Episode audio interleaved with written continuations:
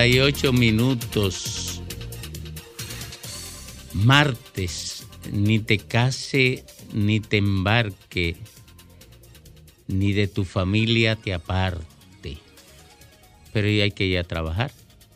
Hay que apartarse de la familia. Algunos. Puede no casarte, ¿verdad? Porque asumir esa carga puede resultar eso no es una carga, Domingo. No es una carga No, casarse. no. Si pesa mucho, sí, pero si es ligera, no. Si es ligera, no. No. Y si te cargan a ti, mejor. bueno, miren, señores. Jordan Alonso. Jordan Alonso era un niño de 15 años que estaba trabajando a las 10 y 45 de la noche. En vez de estar con el rostro inclinado sobre un libro. Era un niño que era delivery y vivía en la Loma del Chivo, en uno de esos barrios donde no solamente se almacena la pobreza, sino que se almacena la violencia, la ausencia total del Estado-nación con su expresión de control social. Y este jovencito, Jordan Alonso, quedó atrapado en una balacera. En una balacera que tenía como objetivo cegarle la vida a otro jovencito de 21 años llamado Jeremy Ramírez, justamente en la loma del Chivo. Y pierden la vida dos jovencitos que deberían estar estudiando. Así es. Pero el de 21 años probablemente estaba involucrado en acciones delictivas. Y sus contrarios en el mercado delictivo querían sacarlo de circulación. Y en ese proceso se genera un daño colateral que es la muerte de un niño que debía estar estudiando y estaba procurando sobrevivir trabajando a destiempo como delivery. Queda dejado así el relato, parecería el inicio de una novela, pero no. Ese relato que grafica de manera sintética el drama de la juventud dominicana, el drama de la generación alofoque. Una generación que no tiene derecho a estudiar, una generación que a lo único que tiene derecho es al consumo que le garantiza la ilegalidad. Una generación que el Estado Nacional ha dejado al, al desgaire, al desamparo. Una generación que con lo único que cuenta de la responsabilidad del Estado Nacional es con las declaraciones del ministro de Interior y Policía que dice que él no es responsable de garantizar la seguridad pública, pero que la ley le atribuye la responsabilidad de ejecutar las políticas de seguridad pública, de seguridad ciudadana en República Dominicana, la ley bajo la que él tomó el juramento constitucional de cumplir y hacer cumplir la ley, igual que el presidente de la República. Dice la gente en los tres brazos, ya del otro lado, en la parte oriental del territorio donde se produjo la muerte de Jordan Alonso y Jeremy Ramírez, dice la gente de los tres brazos que ahora están tranquilos a pesar de que hace unas cuantas semanas el sol de la tarde denunciaba que pese a haber tres cuarteles policiales, los mismos policías que están bajo el control del Ministerio de Interior y Policía, cuyo titular dice que no es el responsable de garantizar la seguridad ciudadana, a pesar de que la ley le atribuye eso como su responsabilidad, ejecutar las políticas de seguridad ciudadana y control interior que establece la constitución de la República que debe estar bajo la responsabilidad del Estado Nacional y que tiene muchos brazos llamados ministerios para ejecutar todas las políticas. Dice ese ministro que no es su responsabilidad. Cuando asumen su responsabilidad, como le está asumiendo la policía, ahora en los tres brazos, distinta como la asumían los tres cuarteles que se hacían de la vista gorda y probablemente por algo muy gordo, se, eh, se, hacían de la vista gorda para que los narcotraficantes en los tres brazos hicieran lo que le diera la gana, bajo la consigna del ministro de Interior de que no hay quien sea responsable de eso, cuando asumen la responsabilidad hay paz ciudadana. Cuando la policía interviene en los sectores donde los narcotraficantes son los dueños de la vida de la gente, entonces hay paz ciudadana. Si la policía va a la loma del chivo y en vez de hacerse chivos frente a los narcotraficantes de la loma del chivo, en vez de hacerse los chivos, asumen su responsabilidad, probablemente, señores, Jordan Alonso estuviera vivo y Jeremy Ramírez no se hubiese metido a una pandilla cuyo contrario finalmente le quitaron la vida porque ocurre que aquí no hay ministro ni ministerio de interior que se encargue de proteger la vida.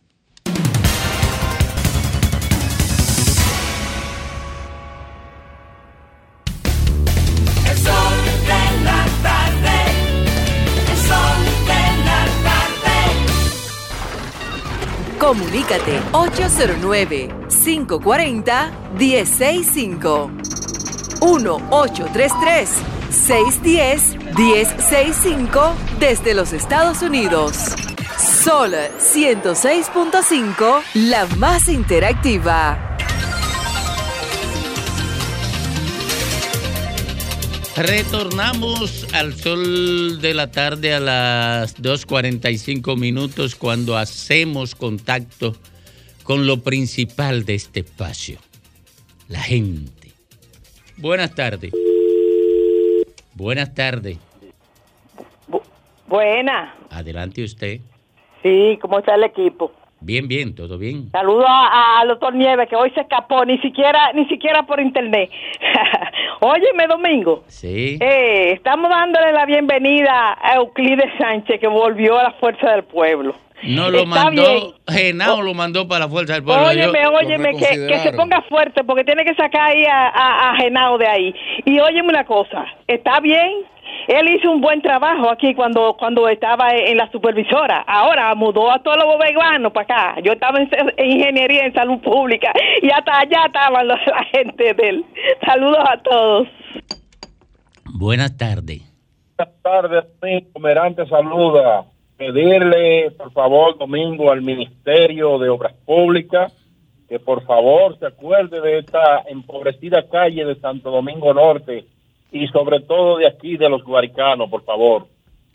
Acuérdese, obra pública de los guaricanos. Licho, buenas tardes. Buenas tardes, Domingo, equipo. Adelante, Domingo, mi yo me siento feliz cada vez que te escucho con energía y totalmente lúcido, hermano. Yo, yo que te he seguido siempre, que te tengo cariño y respeto, tanto a ti como al doctor Nieves. Gracias. En otro orden, Domingo, ya llegaron los tractores de obras públicas, Llegaron eh, los el tractores. plan social de la presidencia, los comedores económicos a la comunidad del Limón, Boca de Cachón y Jimaní. Todas esas áreas bueno. afectadas, el gobierno está dando respuesta, que eso es lo que debe hacer. Sí, claro. ¿Y Kennedy? Cuéntame. No, tranquilo, hoy estamos tranquilos, trabajando, hermano, yo vine. Está ocupado, ocupado. Sí, hoy estoy ocupado, hoy estoy en el trabajo. Buenas tardes. Buenas tardes, Domingo. Adelante.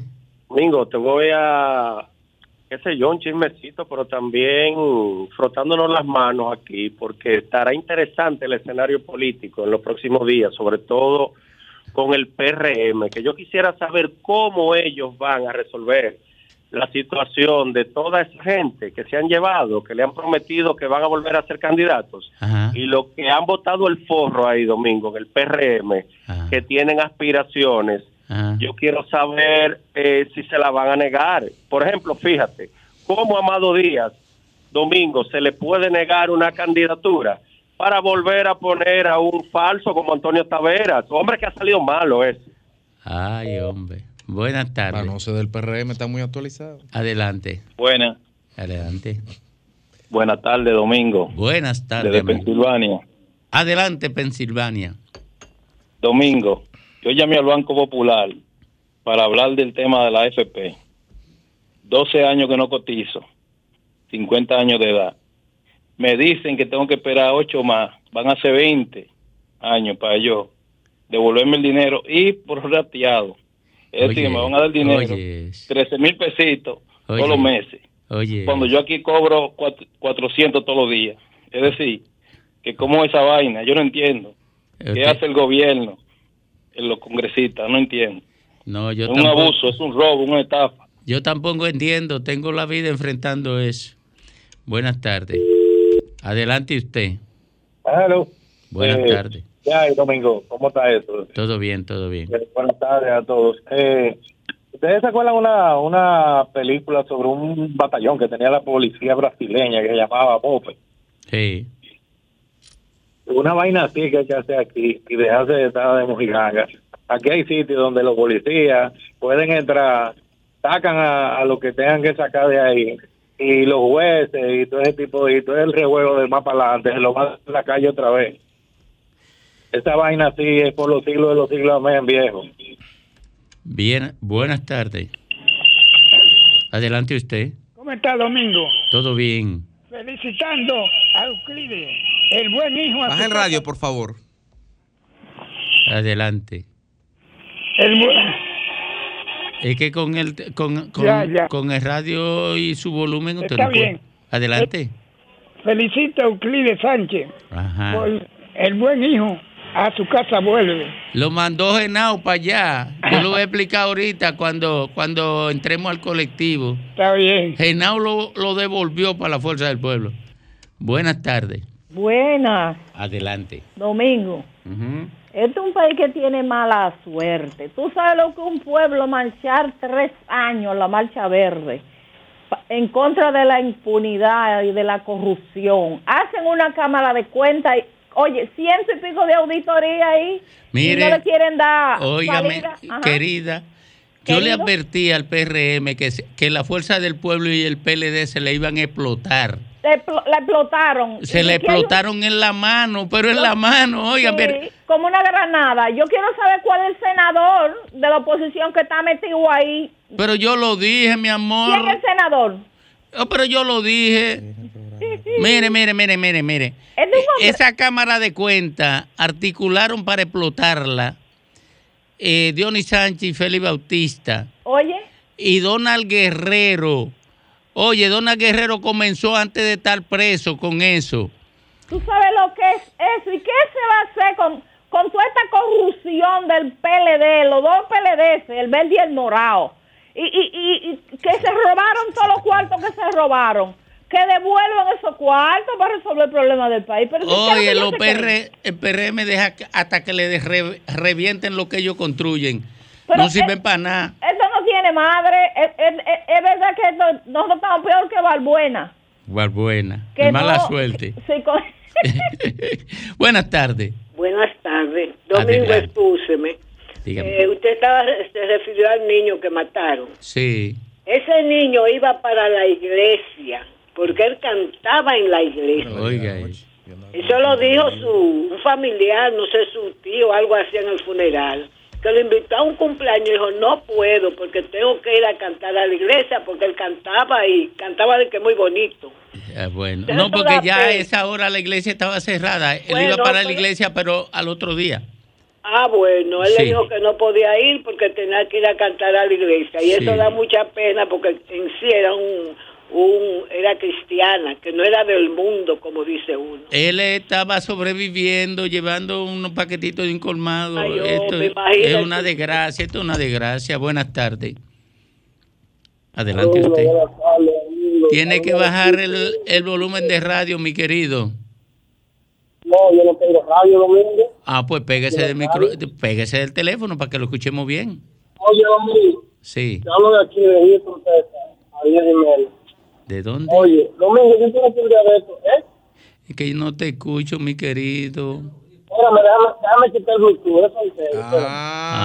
Ah, hombre. Alejandro conspirando aquí. Oiga, dele ahora.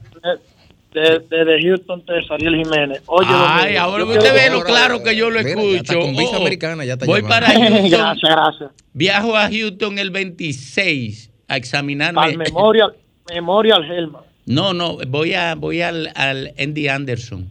A, A Andy Anderson. a ver, Ah, a ver a qué distancia estoy de la muerte. Ah, no, lejos, lejos, con Dios mediante, 50, 60 años más. Mira, Domingo, Sí. yo quiero que un día de esto te haga un análisis de cuanto a lo que más me preocupa cuando voy al país. Todo lo otro para mí está secundario. Lo primero es el tránsito vial, que es que Ay, eso desespera. Ay, sí. A día a día, cuando tú sales a la calle, tanto conflicto que hay, se pierden vidas, es un caos, mira. Sí, sí, eso Yo es pienso verdad. que tú le debes de decir a Hugo, oye, oye, No venga. dámele este consejo a Hugo, Hugo o a la DGC. Antes que un carro salga a la calle, inspecciona al conductor, licencia, Claro. seguro, una póliza, Claro. que tengan placa. Sí. Oye, ellos hablan hasta de fiscalizar con una cámara, pero aquí en si el carro no tiene placa. Si a veces está a nombre de alguien que hace 60 años que murió y no lo traspasan, no tienen información al día. Dímele eso, por favor. Sí, pero Gracias, usted sabe una cosa, mi querido. Dígame, Aquí quieren imitar en todo a Pero la vida para norteamericana, para la pero menos a lo bueno. Menos lo bueno. Pero tú sabes por qué, Ay, por qué no lo imitan cumpliendo la ley. Porque Co- tú esa ley tan de licencia, de seguro, de plata, quieren inspección para buscar dinero, Así a es. robar. Así Gracias, es. buenas tardes. Buenas tardes, tenga usted allá en Houston, Texas, la capital de, del estado de Texas. Buenas tardes. Buenas tardes, Domingo. Usted es un Adelante. comunicador muy honesto. Gracias. Pero esa cámara de cuenta, eh, no sé si usted tiene conocimiento que hay tres hermanas del, del presidente de la, de la Cámara de Cuentas que ingresaron en este gobierno ganando Sí. sueldo de lujo. Sí, O mire, sea, ¿quiere que le diga algo? ¿Quiere que le diga al algo? Eso es verdad. Mire, eso es verdad. Y también los hermanos y los hijos de los otros, con algunas excepciones también, de los que están denunciando eso, también del otro lado. ¿Usted sabe por qué? ¿Usted quiere que le diga por qué? Porque esos funcionarios que le emplean, le emplean esperando tener la posibilidad de controlar la Cámara de Cuentas Que lo chanceen después. de que lo chanceen, porque esa es la clase política dominicana. Oiga, la clase política dominicana es una clase política de trampa, es tramposa. Estoy de acuerdo con usted. Oiga, de ¿y usted cree que estos son diferentes a los otros? No, hombre, no es la misma porquería. Oye, es la misma porquería. El emplean los parientes. Usted busca a las otras también, a las hembras, búscala. Y tienen los parientes también empleados en el Estado. Oiga, esa es una desgracia. A mí me lo a mí me la trajeron todas las informaciones. Yo conozco todo eso. Y me y sé dónde trabajan los parientes y los hijos de los otras, de las hembras y de los y de los otros. Es, es todo eso lo está levantando una, una parte del sector. Usted busca a los hijos y, lo- y lo- los hijos de Tomasina también están trabajando en el Estado. Eso es, es lo mismo, es lo mismo todo. Buenas tardes. Adelante. Buenas. Adelante. Eh, Domingo, yo quiero saber en Santo Domingo Este si tenemos una una escuela de música. Manuel Jiménez, síndico, dijo que iba a hacer una varias escuelas de Yo música. creo que hizo una cosa de esa, pero no te, tengo detalle. El que sabe de eso es Fidel. Ahorita porque- cuando llame Fidel yo le voy a preguntar, porque yo no estoy enterado. Yo nada más me enteré de que hicieron un show con los camiones. Cada vez que traen unos camiones ellos hacen un show. Sí, y pero- ese no es el tema. El tema es recoger la basura, porque hicieron un show con los otros camiones y todos los camiones están dañados, almacenados, y lo compraron el otro día. O sea, y están almacenados. Entonces nos hacen un show para lo- a los seis, siete u ocho meses aparecerse con que los camiones están dañados y no hay piezas para arreglarlo. Eso es como engañar a la gente. Digo yo, yo no sé. Usted me aclara porque yo estoy abierto a que me aclaren. Pero es- es un show eso. Que me digan, yo quiero saber de la escuela de, de música en Santo Domingo Este. Quiero poner mi hija ahí. Ah, bueno. Yo de ahorita cuando Fidel llame, Fidel, llámanos por favor. Tú como que le has cogido miedo a, a Manuel Jiménez después que trajeron los camiones. Está muy callado Tú últimamente. estás muy callado últimamente, Fidel. No llama ya. Ya tú ni llamas. Ni a don jefe ni a nada. Ni a- ah, bueno, eh, cuidado si que mejor te dijo que no llamara. Eso puede ser. Cuando, cuando Nieves no viene, tú no llamas, Fidel, y que eres amigo mío. Buenas tardes. Adelante. Eh, adelante. Gracias, Domingo. Mira, para las elecciones del 2024 uno ten- tiene cuatro opciones, ¿verdad? O votar por uno de esos tres partidos que son más de lo mismo o la abstención. Y yo estoy pensando seriamente en esta última porque lo que ha dicho el candidato del PLD no está muy lejos de la verdad. Esta gente, los tres, ¿eh? Porque es más de lo mismo. Hacen planes de gobierno en campaña diciendo que van a hacer las cosas y no las hacen. Eso que dice el candidato del PLD del anticipo, es verdad que está en el plan de gobierno del PRM porque lo prometieron, pero ahora dice el director de impuestos internos, igual que Hito Bisonó, que se necesita una fórmula. Este es el gobierno de la fórmula. Los microempresarios nos vamos a embrumar. Así es. Buenas tardes. Y Domingo, Hey, mire, usted es una persona muy inteligente y capaz. ¿Verdad? Eso es un elogio. Igual que, igual que ese caballero que está al lado suyo, eh, Federico, ¿qué se llama? Sí, ese yo, ese yo lo certifico que sí. Sí, no, yo, yo le tengo miedo porque ese hombre con esa mirada y ese cuadro es un problema. Pero No. ustedes ayer descubrieron América, ustedes ayer. No, no, no. Yo a él Ya lo sabemos, respeto desde ya que llegó sabemos. aquí. Ya sabemos por qué los políticos son corruptos. ¿Por qué? Oh, pero usted no vio ayer. Toda la bocina que llamaban ayer defendiendo un partido de otro. Nosotros mismos somos los culpables de que los políticos sean corruptos.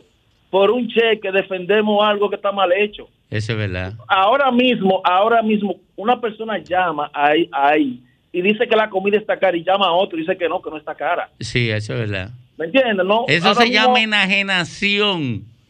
Entonces, yo sé que usted es un hombre inteligente, no le gusta eh, tirarse compañeros de enemigos, pero también los comunicadores colaboran con la corrupción política. Mire, a mí no me gusta tirarme a, a nadie de enemigo, pero a quien a quien sea le cae todo su Panamá y en la cara. Sí, pero usted, usted lo sabe, que eso, eso eh, oye, no se puede no me alabar genera a- a un- enemistad, sí, nadie no, quiere no saber se de le puede, no se puede alabar un, un, un, un- ¿cómo se dice? Eh, un- una persona de esta que está un, oh Dios, se me olvidó ahora mismo. O sea, Eso mismo. El que está en educación no se puede hablar si hace algo bien porque eh, nosotros le pagamos, ellos son empleados del pueblo. Claro. El presidente, no que tiene buena intención, no tiene buena intención porque deja mucho corrupto ahí trabajando de por Dios. Oh, sí. Buenas tardes. Sí, saludo. Adelante. Hola, ¿cómo está Domingo? Hola, Ceneida. ¿Cómo está Santo Domingo Norte? Estamos bien trabajando, mirándote con mucha eh, energía, diciendo que va eh, para afuera a buscar la salud.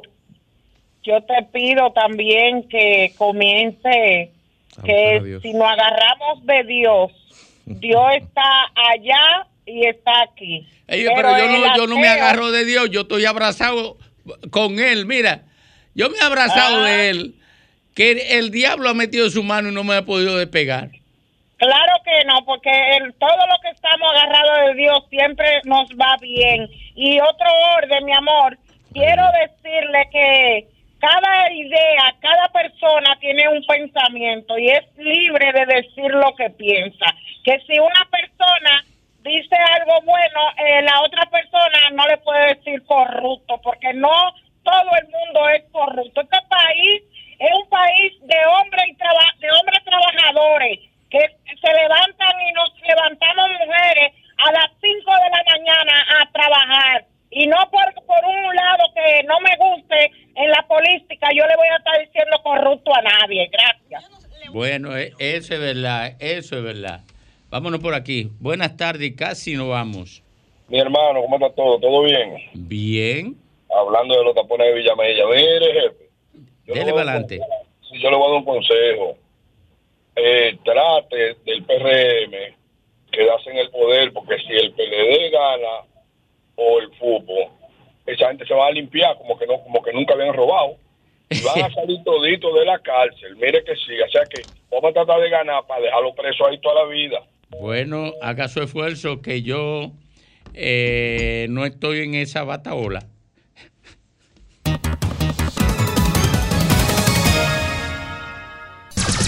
Son 106.5.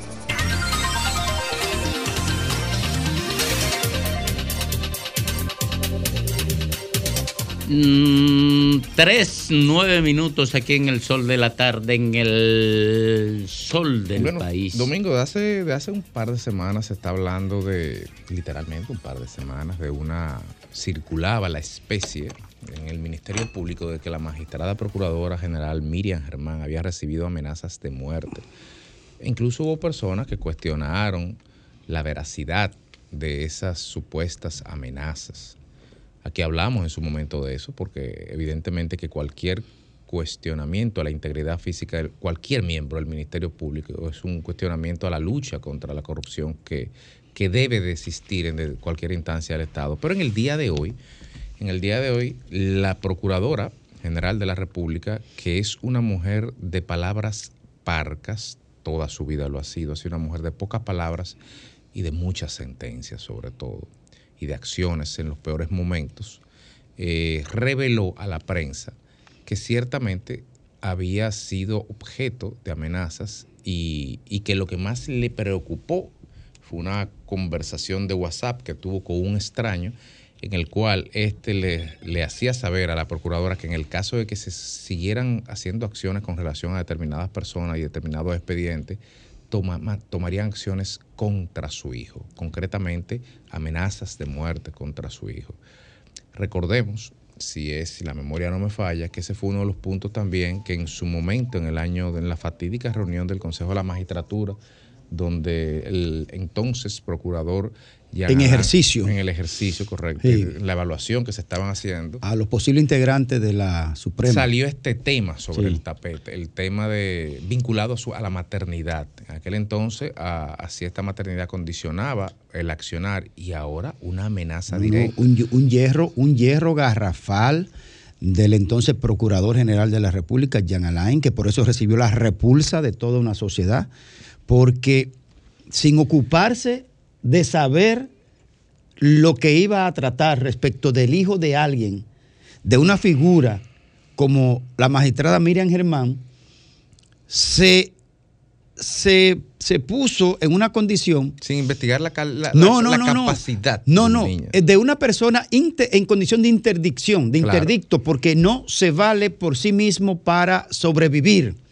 Por lo tanto, sus acciones no tienen eh, afectación jurídica. No, no hay una responsabilidad Eh, ella. y entonces esta señora, como, como la acusó de tener una villa, en Ocoa fue, en Ocoa es que la vi. Y tú Hasta que salieron las fotografías una la rancheta vieja con mueble de palito, como diría la canción. O sea, Y entonces en aquel momento, cuando atacó a este, el hijo de esta señora, una persona con condiciones especiales, que no puede valerse por sí mismo y por lo tanto ella, que sabe que en algún momento muy probablemente se desaparezca primero, en términos del, del tema de la muerte, que es su hijo, tiene que dejarle algunas condiciones que, que se llama eh, una especie de protección. Bueno, pues Jan Alain, sin ocuparse de investigar, atacó brutalmente a esta señora de que eh, extrañamente el hijo de ella, bueno, pues ese hijo que no se vale por sí mismo, fue objeto de, De una, una agresión del Estado contra el Estado, que es contra Miriam Germán, con relación a una amenaza de un narco, y dijo que rodará, rodará la sangre de su hijo. Ahora, Entonces, para finalizar, primero es un hecho de, de- de amenaza contra el Estado, además de la persona, el Estado que está sobre amenazando. todo, sobre todo eso. Ajá. Entonces, yo me preocupa el tema, pero además, caray, una información como esa no puede estar eh, solapada. No, lo, pero, eh, tengo que tomar en cuenta, ella lo plantea en una rueda de prensa ya cuando hace varias semanas se está ventilando el tema de la especie. Evidentemente que doña Miriam, que es una mujer que se maneja muy bien desde el punto de vista de- del derecho procesal penal, seguramente si dijo eso, estoy especulando desde luego, si dijo eso ya porque eso no contamina la investigación que ya se realizó, necesariamente especulo. Ahora bien, lo que yo quiero señalar es lo siguiente, aquí vivimos hablando... Pero se dijo que era afuera o era aquí. No, por WhatsApp. Ella no lo especificó. No, no, no. En aquel inform- momento sí, sí. por afuera. Era Eh, fuera del país. Sí.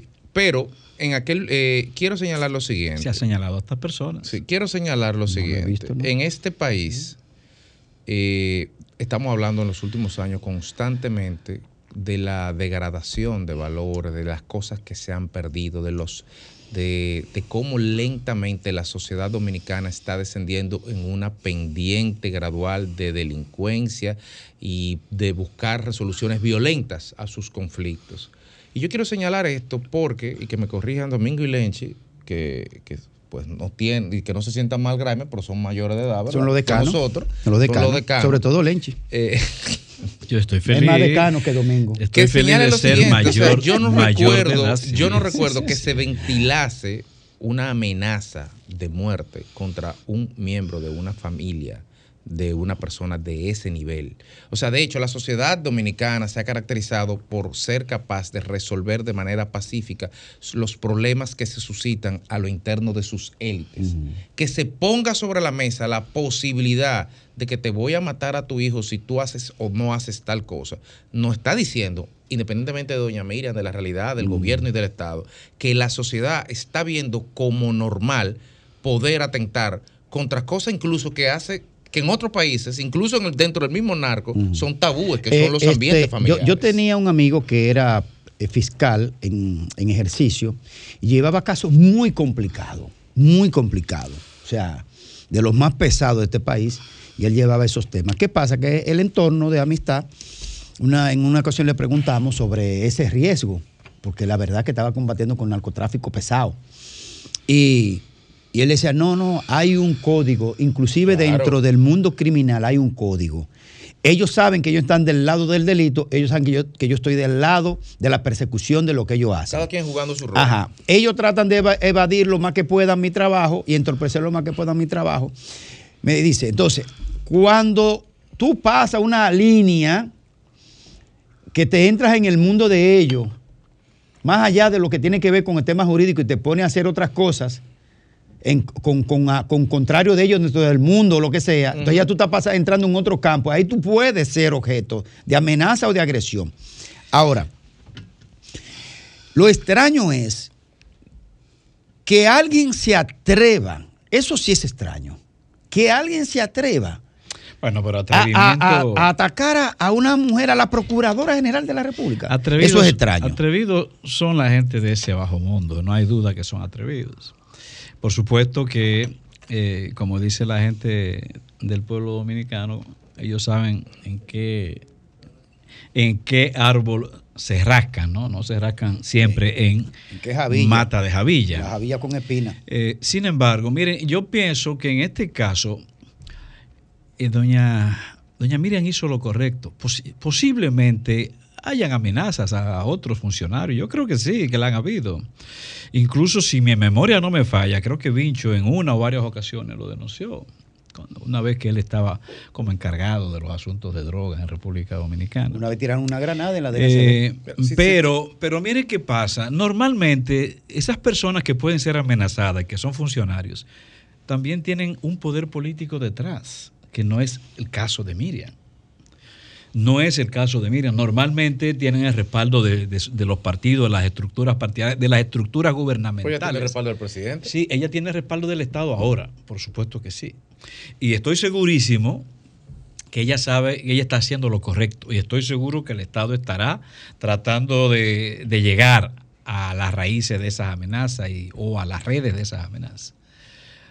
Pero ella no es justamente una de las personas con más vida política. Incluso su, su forma de ser Es a- apolítica. eh, sí, su- es bastante tímida en, en su contacto con los medios, con la prensa, su forma de hablar. Pese a que es una mujer con muchísima capacidad y competencia. Pero me luce que por ahí anda el asunto. De todas maneras, esos son parte, esos escarceos son propios de, de las funciones que juegan los procuradores generales en el mundo entero. Ya en, otras partes, en América Latina han matado, por cierto, aunque no es el caso nuestro, pero han matado eh, procuradores fiscales. Sí, sí, incluso Nisman- reciente, ¿recuerdas Nisman- cuál fue? en Uruguay. Eh, Espérate, en Colombia mataron a uno de vacaciones, el de Uruguay. El. Y a Nisman. Lo mataron en su ya casa. Nisman fue otra cosa. Bueno, Deja pero- Nisman ahí, Ah, no pero vaya a ser que lo, ejecutaron. Pero medio. se lo llevaron. ¿Eh? Se Lo lo ejecutaron. Pero ese es un crimen político. Ahora, Él se suicidó. ahora, Lo ahora, suicidaron. miren, miren. Lo más grave de la amenaza a Miriam no es la amenaza en sí. Lo más grave de la amenaza a Miriam es el hecho de que puede estar marcando un nivel de poder que ha alcanzado el crimen organizado en República Dominicana. Porque ¿dónde se producen amenazas a las máximas autoridades de una nación? O en aquella nación donde se ha dejado crecer el crimen organizado a un nivel que ya el Estado Nacional no puede controlarlo. Eso se ha estado advirtiendo aquí en República Dominicana. El crimen organizado que, que se ha mezclado con la protección política está adquiriendo dimensión que ya lo hace a ellos considerarse con el poder de amenazar a las máximas autoridades. Eso es lo grave de ese tema. Claro. En México, ahora ningún funcionario de un estado se atreve a enfrentar el crimen organizado porque los revientan con todo y familia. Hoy los, y, y las capuchas. Los Correcto. jueces encapuchados. Correcto. Para poder salvar la imagen, la, la persona del, en el juicio. Correcto. En Haití, ninguna autoridad tiene segura su cabeza sobre los hombros porque dejaron que creciera el crimen organizado a niveles muy altos, en complicidad, garantizando la impunidad. Oh, y César el abusador.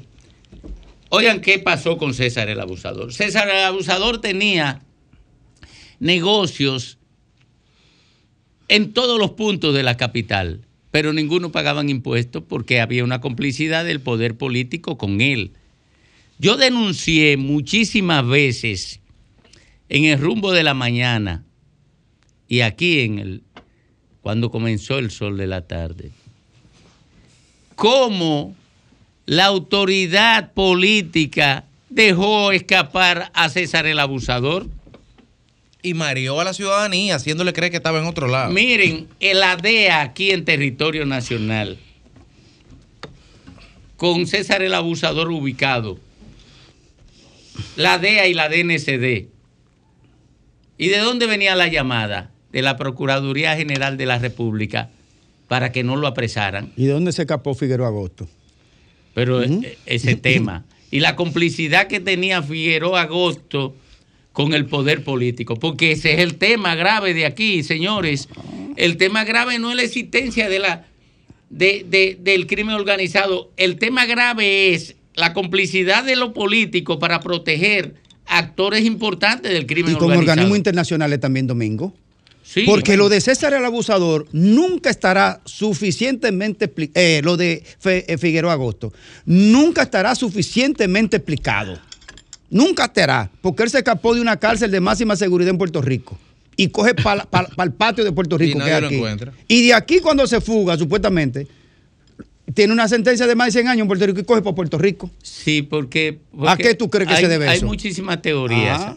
No, no, no, no. Hay muchísimas teorías, pero eso no es de organismo internacional. Eso ¿Que no? puede- no, claro que no. Tú no me Oh. puedes mencionar un organismo internacional ahí.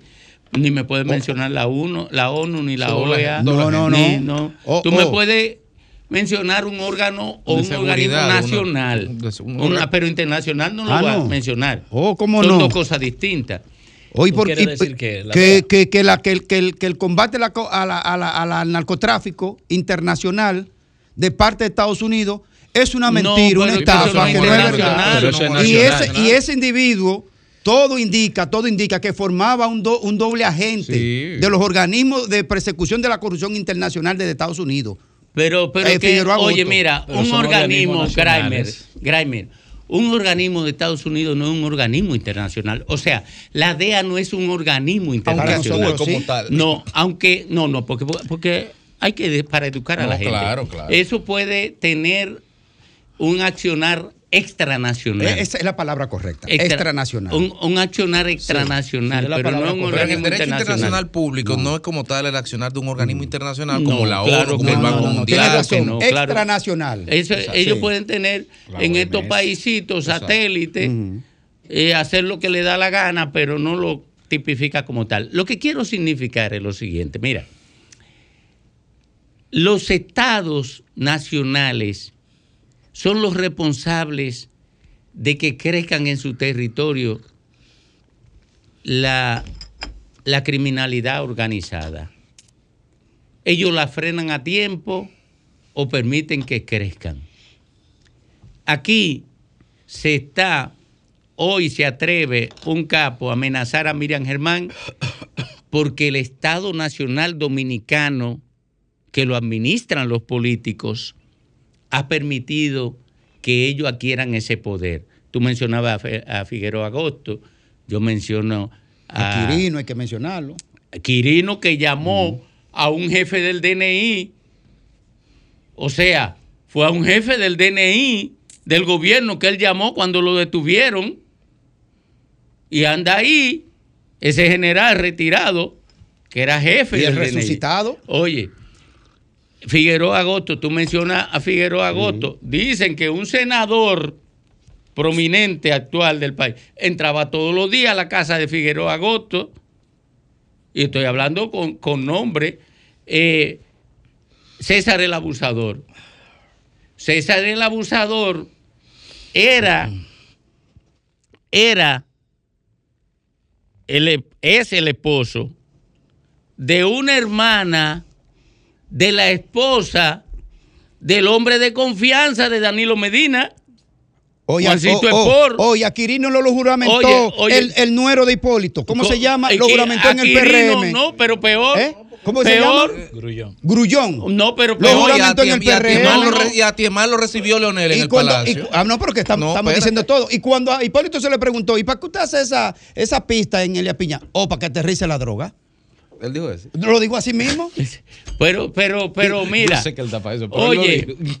pero, pero te abono más, fortaleciendo lo que tú dices. Oh, eh, ¿cómo se llama? Quinta República. Soto Jiménez. Soto Jiménez fue donde Hipólito a oponerse, No, y lo canceló. a oponerse a que convirtieran en teniente a Quirino. Fue, do- pero No, y para que lo, can- y lo canceló. Pe- pero sí. ¿quién se lo recomendó? Se lo recomendó el jefe del ejército de entonces. Oigan, es que le- Hipólito lo protegió.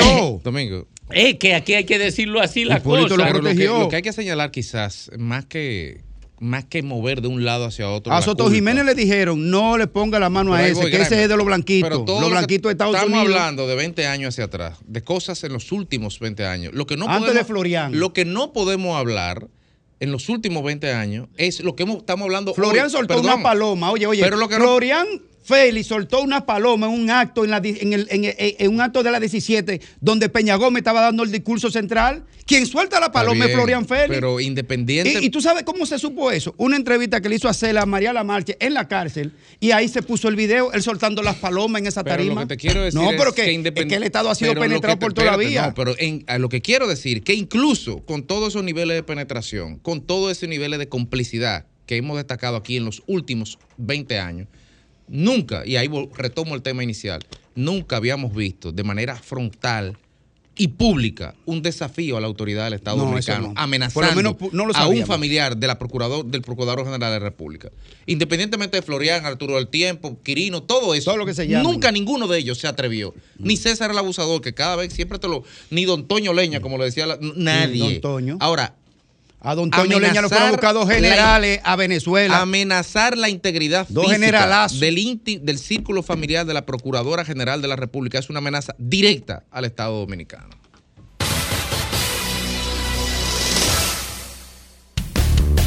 El sol de la tarde. El sol de la tarde. Sol 106.5, la más interactiva. Una emisora RCC Miria. Las principales figuras de la televisión de Santiago encendieron la radio y tomaron el control. Jaime Tomás, Juan Bonilla, José de Vares, Nelson Peralta, Gladialisa Pereira, Francisco Sanchís, Sagrario Gómez y José Adriano Rodríguez son los patrones de la información y las noticias en Santiago y el Cibao. El patrón de la tarde. De lunes a viernes de 4.30 de la tarde a 7.30 de la noche. Por La Bacana 105.9 Santiago. Somos dominicanos cuando compartimos lo que tenemos con los demás, cuando nos reímos de los obstáculos o lloramos de la risa. Somos dominicanos cuando le ponemos ritmo al silencio, cuando somos el alma de la fiesta y cuando decimos con orgullo de dónde somos. Por eso, lo dominicano se pega, porque cada día más estamos orgullosos de estar mejor. Gobierno de la República El Dominicana. sol de la tarde. Jalao con lo mejor de la gastronomía dominicana en el mejor ambiente. Jalao, martes a jueves desde las 5 de la tarde, viernes, sábados y domingos desde las 12 del mediodía. Reservas 809-792-1262 y jalao.do. Jalao 100% de aquí. Calle El Conde 103, frente al Parque Colón en Santo Domingo. Y ahora también en New York. Jalao, New York City. 2420 Amsterdam Avenue. Reservas halaonyc.com. Corríjame si me equivoco, pero dicen por ahí que si uno fallece, las AFP se quedan con su cholito de uno. Mira, eso no es así, déjeme corregirlo. El dinero acumulado en su cuenta es suyo y en caso de fallecimiento, sus herederos legales pueden recibir una pensión de sobrevivencia o una herencia según aplica. ¿Y quiénes son los herederos legales? Los que aplican las leyes de la República Dominicana, su esposa, sus hijos y si no tiene hijos, sus padres y así sucesivamente. ¿Y qué hay que hacer para reclamarlo?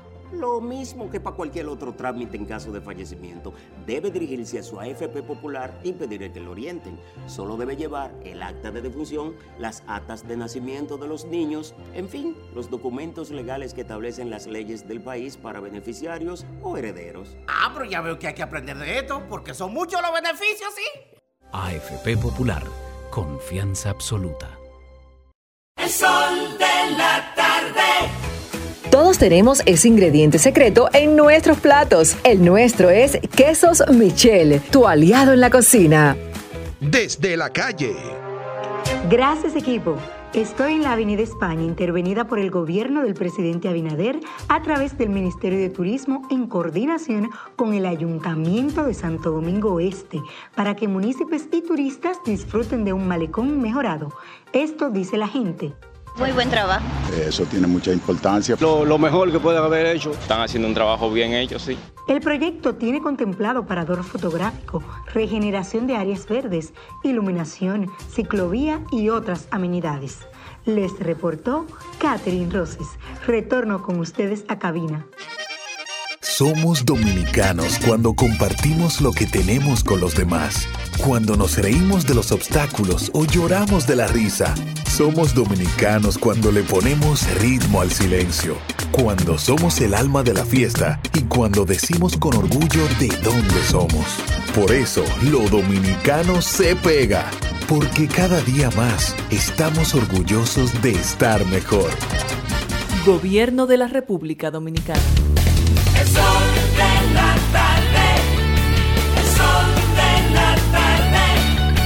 El sol de la tarde. El sol de la tarde. Sol, Sol 106.5. La, la- la más interactiva.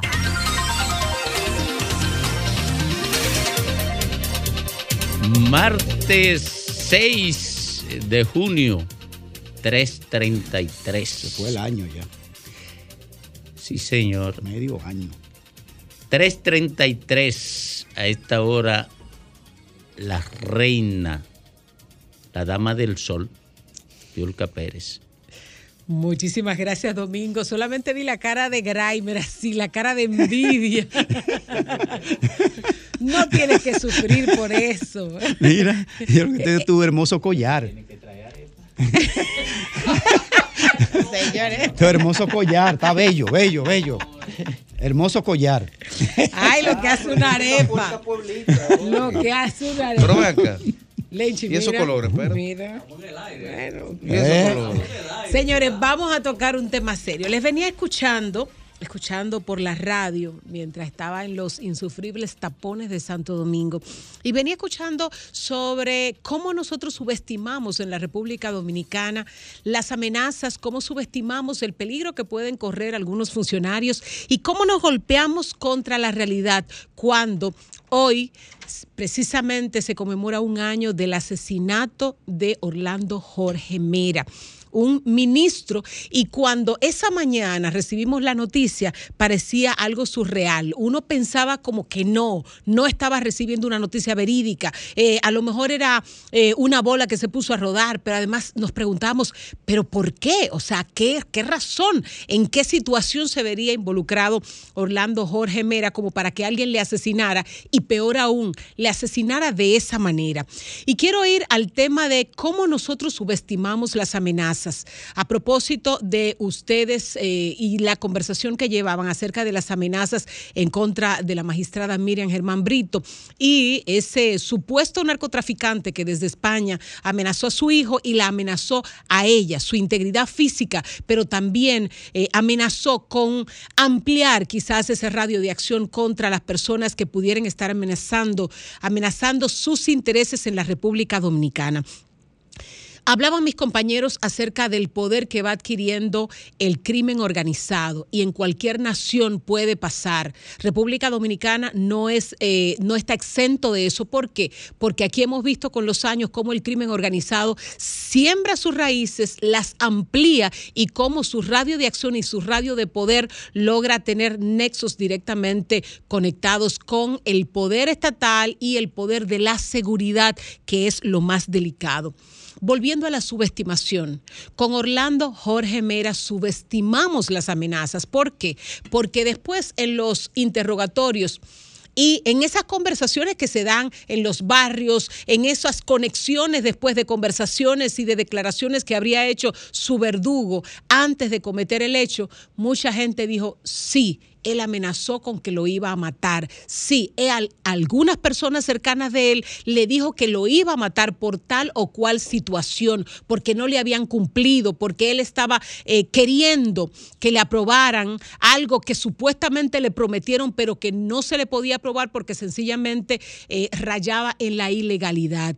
Pues esa subestimación llevó a Orlando Jorge Mera a la muerte esa subestimación nos sigue poniendo en peligro y ojalá esta denuncia de la magistrada Germán Brito no se quede en saco roto y no la sigamos subestimando. Hace varias semanas que estamos hablando de esa denuncia, hace varias semanas que estamos hablando de esa amenaza a ella y a su hijo, pero la pregunta importante, ¿qué se está haciendo para proteger a Miriam Germán Brito, de manera que si esa amenaza en algún momento se puede hacer realidad, no tenga forma de afectarla a ella, porque afectándola a ella, señores, miren, eso sería sentar un precedente nefasto.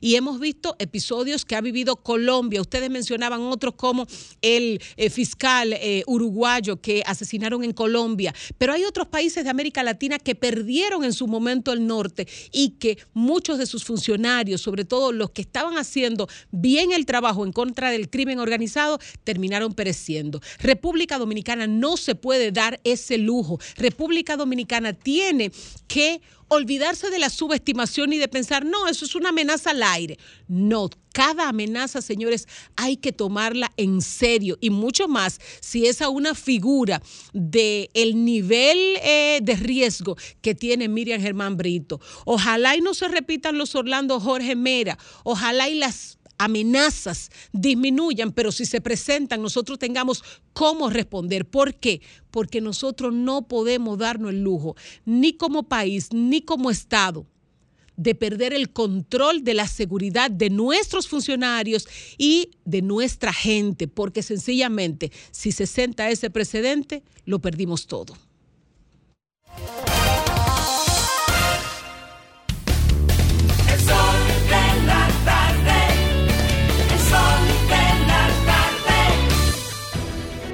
Sol 106.5, la más interactiva.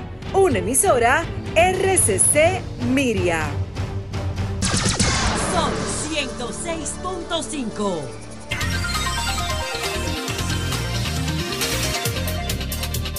18 minutos completan las 4 de la tarde aquí en el sol del país, en el sol de la tarde. Hay una situación en la zona norte del país, San Francisco, y se ha puesto en contacto con nosotros Paul Cepeda Camilo, que es el presidente del Falpo en San Francisco. ¿Cuál es la situación eh, en la línea 2, Domingo?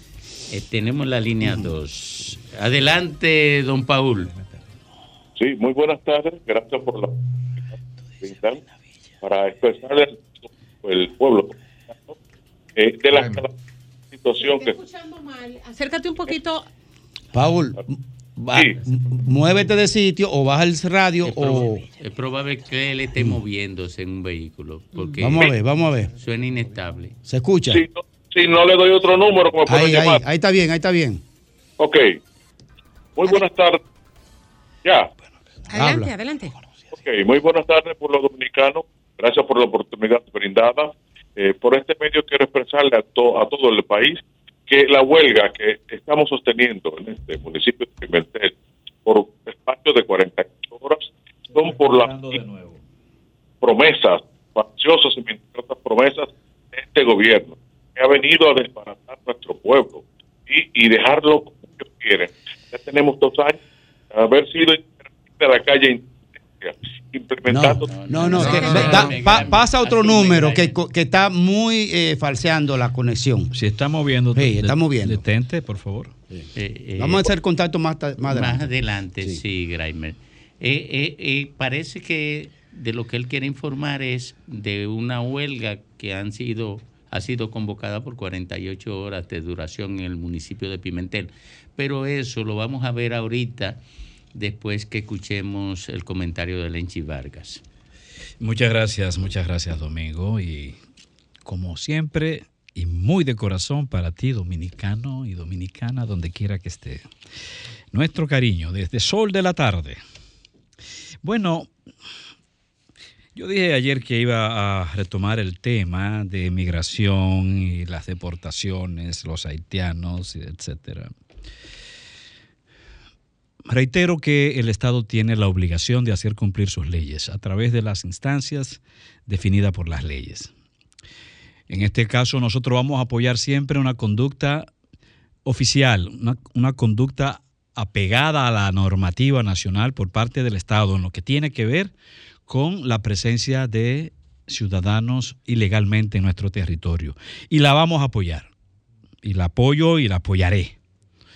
Siempre que, por supuesto, todo se haga conforme a la- el respeto a los derechos de las personas.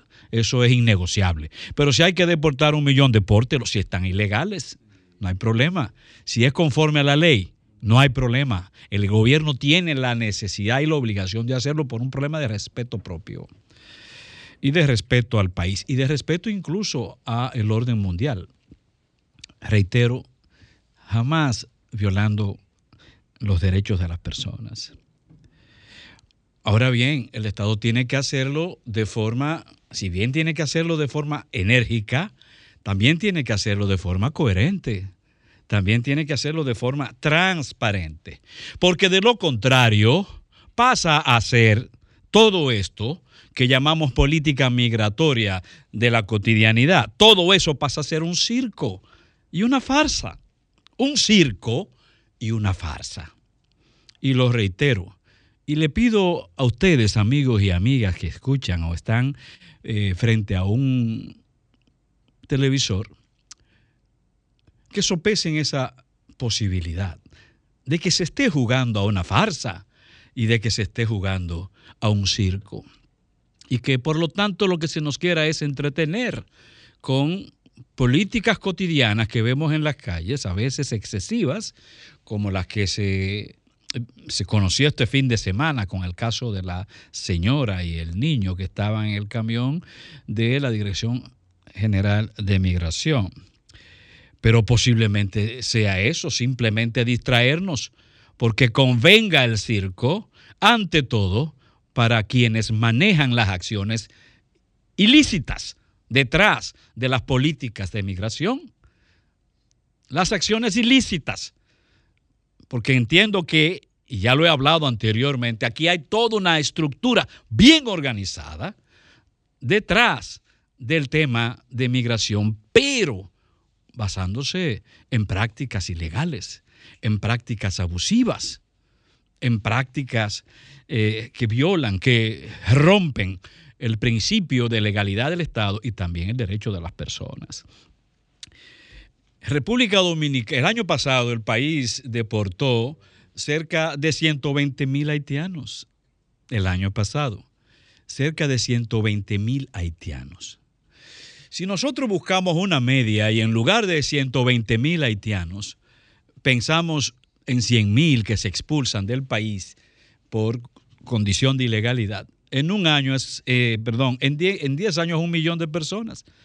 Es decir, si buscamos una media, podemos decir que en 10 años se han sacado un millón de haitianos de República Dominicana. Es una proyección no rigurosa, pero basada sí en números recientes. ¿Y cómo es posible que saquemos casi un millón en 10 años y cada año tenemos que deportar? Y cada año hay que deportar más de 100 mil haitianos. Entonces algo está fallando, algo está fallando. Y lo que está fallando no es el haitiano que entra, no, no, no. Porque la gente se mueve siempre buscando lo mejor. Los dominicanos lo hacen cuando viajan ilegal a Puerto Rico, cuando viajan eh, con, la vuelta de México, que le llaman ahora, ¿no? O la vuelta de Guatemala. Los dominicanos también lo hacen. No, el problema no es de quién migra. El problema es de quien tiene la obligación de controlar eh, eh, de contro- controlar la migración y además responder conforme a las obligaciones que las leyes emiten. Entonces, si estamos votando tantos, tantos haitianos ilegales, ¿por qué cada año es lo mismo? ¿Por qué? Bueno, porque se trata de una novela de mala muerte y una novela muy triste y trágica que se repite, que se reitera. ¿Por qué? Porque beneficia a aquellos que están detrás de ese negociazo.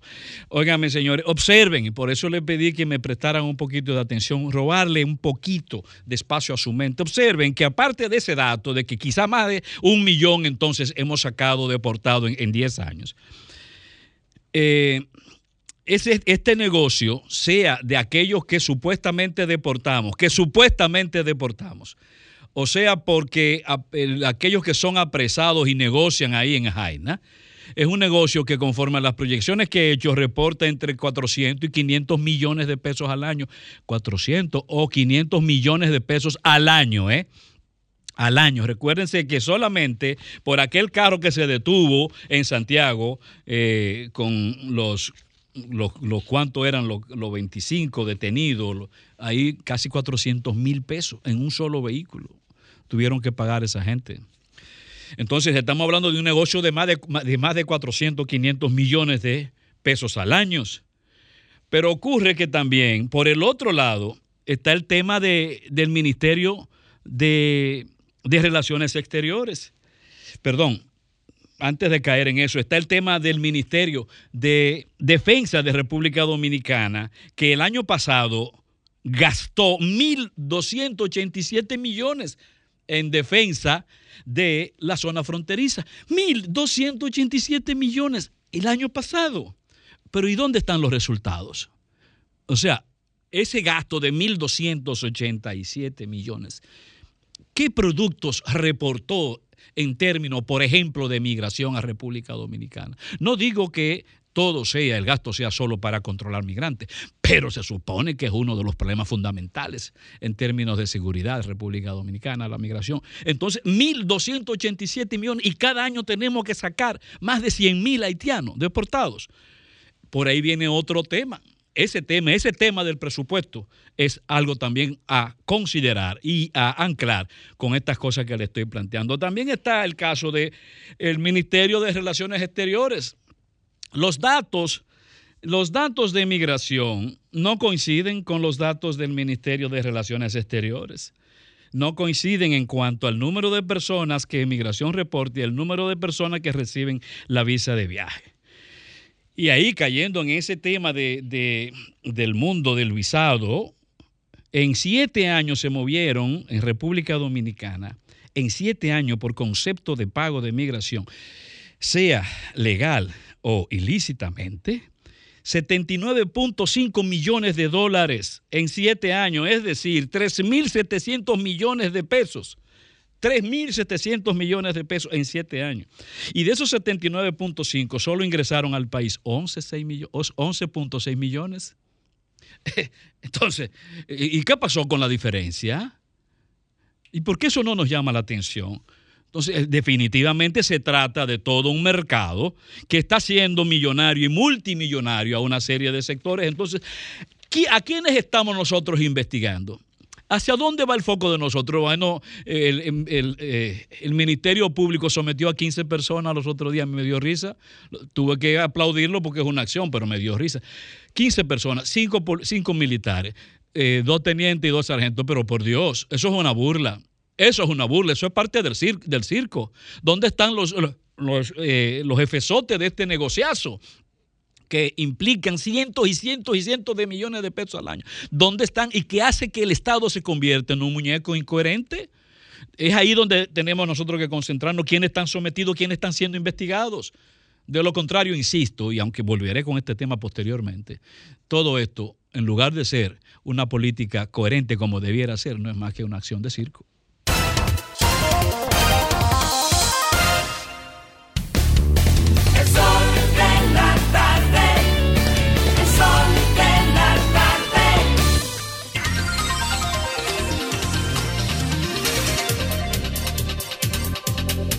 Bueno, retornamos aquí al sol de la tarde y volvemos a hacer contacto con, con el Raúl colega. Cepeda, coordinador del Falpo en San Francisco, que tienen una situación por allá y queremos saber de qué se trata. Adelante. Sí, muchas gracias, muchas gracias por la oportunidad brindada. Eh, primero, eh, antes que todo, soy el coordinador del Falpo, pero en el municipio de Pimentel, que es perteneciente a la provincia de Baco.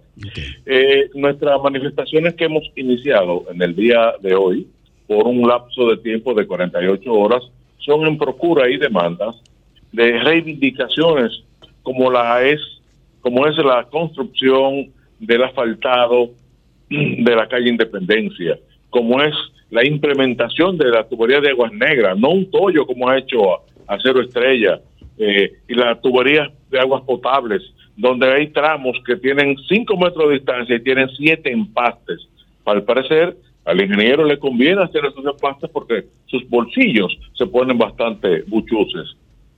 Pero además, demandamos la entrega del CTC, algo que el pasado gobierno dejó en más de un 90%. Eh, la entrega del CONANI, que desde Hipólito Mejía está eh, la edificación, la estructura está hecha y no le han puesto más caso. Pero también por la carretera Pimentel-Las Guaranas, por la carretera Pimentel eh, de Buenavista, por la construcción Ah, de un pliego de de- demanda. Es un un pliego de de demanda. demanda. ¿Y, y, y en qué consiste la huelga? La huelga consiste en paralizaciones, como hasta ahora está ocurriendo, del transporte público, de la escolaridad y el cierre total del comercio local. Algo que agradecemos profundamente a los comerciantes por ese maravilloso gesto que han tenido para con ellos. Pero, porque eh, Paul, Paul, pero eh, la respuesta de al llamado, ¿cuál ha sido? nula, muda y sorda. No, no, pero no me refiero a las gobierno. autoridades, sino a la comunidad. O sea, La comunidad. ustedes Bueno, convocaron a un paro de tránsito y convocaron a un paro de, cierre de comercio, labor, Cierre de comercio. el cierre de comercio y demás. ¿Cuál ha sido la respuesta? Bueno, que fa- favorablemente eso asciende a un 90% eh, de, de, de los comercios. Hay más de un 90% que tienen sus puertas cerradas. ¿Y la situación cómo está en términos de presión, represión, violencia? Bueno, Pimentel está volviendo a sus raíces de un pueblo de suma educación, ya que el encendido de neumáticos es bastante mínimo, mínimo. Y todavía anoche cayó una persona presa y hablé con el general Natiz, eh, Leonicio Natera Melenciano y me lo entregaron. Eh, o sea, ha sido una huelga exitosa, pero ante todo ejemplarizadora. Porque este país, si no ven una goma encendida, si no escuchan un disparo, pues creen que no, so- que no hay huelga. Y los países desarrollados no queman huelga y hacen sus, su- no queman gomas y hacen sus exitosas huelgas. Gracias, ¿Comprende? Paul. Gracias, Paul. Entonces, eh, eh, suponemos que está la policía desplegada, ¿no? Y el ejército también. El ejército Hay muchos, sí, hay muchos miembros del ejército destacados, así como un número considerable de policías aquí en la ciudad. Gracias, Paul Cepeda, desde Pimentel, de la provincia de Duarte, anunciando aquí que hay una paralización cuasi total, según el reporte de Paul Pimentel, dirigente del Falpo.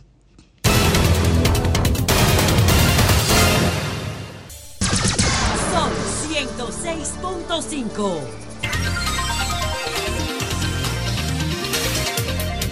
Continúa el sol de la tarde a las 4 o 5 minutos de este martes. Se sacude el gobierno de Colombia en un episodio que pareciera que nunca se va a acabar porque salen capítulos todos los días. Un episodio que involucra al presidente Gustavo Petro, a la jefa del gabinete de Gustavo Petro y todo ese equipo que hizo la campaña en la que ahora se habla de una investigación que va a iniciar sobre los recursos que le llegaron para la campaña de Petro. Recursos que en su momento se ha hablado de que pudieron haber tenido un origen ilícito y de que incluso el hijo de Petro pudo haber estado recibiendo dinero de eh, sectores eh, no legalizados, dígase, del crimen organizado para sostener la campaña de Petro. Ahora, no solamente está esos eh, temas macro alrededor de la presidencia de Gustavo Petro, sino que ahora se suman incluso temas domésticos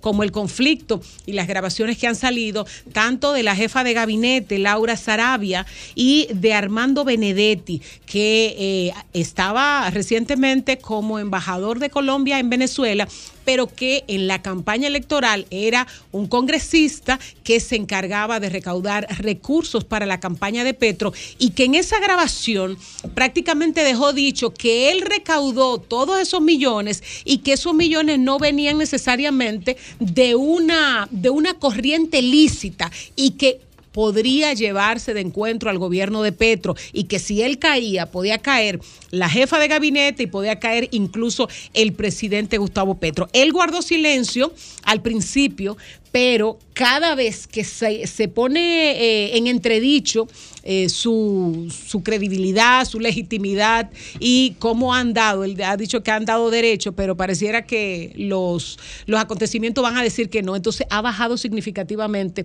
la credibilidad en Colombia de Petro y hay algunos, incluso analistas colombianos, que, pue- que han dicho que esto pudiera lle- llevarse de encuentro eh, la presidencia de Gustavo Petro en Colombia. Bueno, mire, la realidad es que no, no, no, no podemos ser ilusos y pensar que esto es un aspecto estrictamente interno de la política colombiana. Este es el primer gobierno eh, social, izquierdista en la historia de Colombia y es un gobierno que desde el día cero eh, tiene el agua puesta.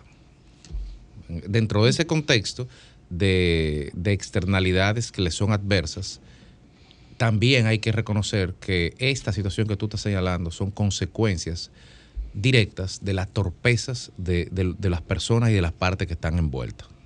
Esto no es un complot, esto está pasando porque ellos decidieron que pasara. Ahora, que puede ser un pivote que, que se está usando desde fuera y que puede servir para dar al traste, cuando no con el gobierno, sí con la gobernabilidad con que el gobierno empezó, porque el gobierno empezó en un ambiente de congre- congresual donde quería impulsar varias reformas fundamentales y ese, es- esa- esos votos, esa concordia se le ha evaporado. Entonces, tener un gobierno que sea incapaz de, de promover leyes está, está casi o peor que no tener gobierno. Pero tú dices que porque ellos han querido, Federico. No, me refiero recuerda- a que no es un plan. Aquí lo que pasó es muy simple, que ha habido una lucha de poder entre una persona que está desplazada por otra, lo típico, y quizás hay cosas más profundas todavía ahí, y, y es un tram- una trama de escuchas ilegales que ha puesto la jefa de gabinete, la señora Sarabia, contra una niñera de su hijo por presumiblemente desaparecer unos 7 mil dólares, pero tú como es como que el ministro de la presidencia de este gobierno, por un tema en su casa, porque se le perdió un dinero,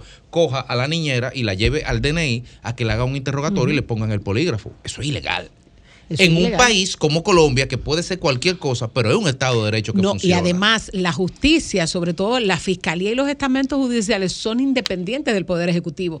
El fiscal no depende. Recordemos que hace unas cuantas semanas que el fiscal emplazó al presidente y le dijo, usted no es mi jefe. Y yo no le debo, yo no le debo, eh, eh, yo no le debo quizás lealtad a usted. Yo no tengo que hacer lo que usted diga. Haga lo que usted, lo que a usted le corresponda. bueno, pero ahí, ahí yo no sé, quizás yo soy un extremista o quizás soy muy incauto. Pero O quizás ambas. Tal vez las dos, sí, una combinación ahí rarísima, una simbiosis interesante, pero eh, señores, eh, eh, estamos hablando de poder de Estado y estamos hablando de Colombia, que es uno de los países fundamentales de América del Sur y donde los Estados Unidos tienen bases militares enclavadas. No, no, es- no es, esto no es un jueguito de niños, ni, de, ni, de, ni de amores, ni, ni una telenovela.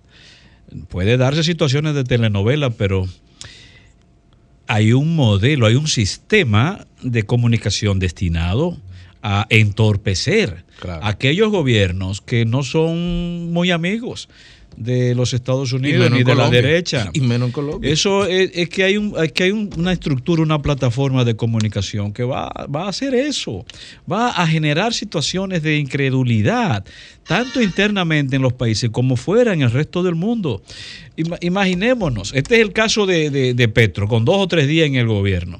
Claro que pero eso se, lo- eso se dijo aquí, desde antes de Petro ganar y ganando Petro, aquí se dijo en este programa Sí. que la conspiración iba a estar al otro, Al otro día. día.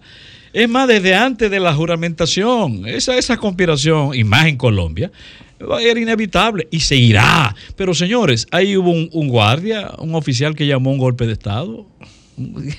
Bueno, pasó, pero llamó en serio a un golpe de Estado. Y se le cogen la ¿no? llamada. Exactamente. No, va condicionando. Eso, eso, eso no son cosas improvisadas, ¿eh? Es un, es un diseño que va condicionando psicológicamente. Ahí viene la verdad, la, la- la neuropolítica a, a utilizarse a través de recursos psicológicos. Se va condicionando. Y usted ve que es más, llama más la atención es, esa, eso- esa telenovela de, de Colombia que lo que pasa en Ecuador. En Ecuador el presidente anuló todo el, todo el régimen constitucional, lo anuló. Digo, amparado en la constitución, pero todos los, todos los partidos en Ecuador dijeron que eso que se llama la muerte cruzada, que no es más que cuando el presidente disuelve el Congreso, también tiene que él mismo más o menos disolverse, tiene, tiene que convocar a elecciones. Es decir, hay elecciones para los dos. Eh, a las cuales él no va a presentarse. a la cual él no va a presentarse supuestamente. Mm, supuestamente. Entonces, pero, pero ahí todo, todos los partidos de allí dijeron que no era justi- justificable porque la constitución ecuatoriana dice bajo cuáles condiciones se tiene que llamar a la muerte cruzada y no cumplía. El llamado que hizo el presidente de allí eh, eh, estaba fuera de contexto. Sin embargo, ¿Dónde está eso destacado? No, porque este señor es de derecha. Así pasa en el caso de Perú. En el Perú revientan a ese, a ese presidente porque era bruto, un tipo absurdo, un tipo incoherente, campesino al fin, medio, medio indígena. Coño. Pero, y en Nicaragua también, me imagino. bueno, Pero- bueno, pero- pero en Nicaragua la campaña siempre está, Venezuela Defiende siempre Nicaragua, está, defiende Cuba Nicaragua, siempre está. Lichi. El asunto es que eh, eh, esos, países no tienen Cuando- una plataforma de comunicación. Cuando yo iniciaba mis pasos de formación en la política. eh, Que no han terminado. Bueno, los iniciales éramos objeto, los jóvenes que estábamos en, lo- en los grupos estudiantiles y en los partidos políticos en la juventud, éramos objeto, en el buen sentido de la palabra, de programas de formación de organismos eh, regionales. eh, de formación sobre política y demás. Y en esa etapa yo era eh, pro esos, esos, esos modelos que hay en algunos países de Sudamérica y Centroamérica de la revocación del mandato y todo estos temas de, de es- es- esos modelos de muerte cruzada y demás. Que en la medida que yo fui madurando políticamente me he dado cuenta que todo eso es una trampa. Así mismo. Una trampa para el sistema No, político. no, escúchame, partidario. escúchame que te interrumpa. No es una trampa si el sistema político fuera parlamentarista.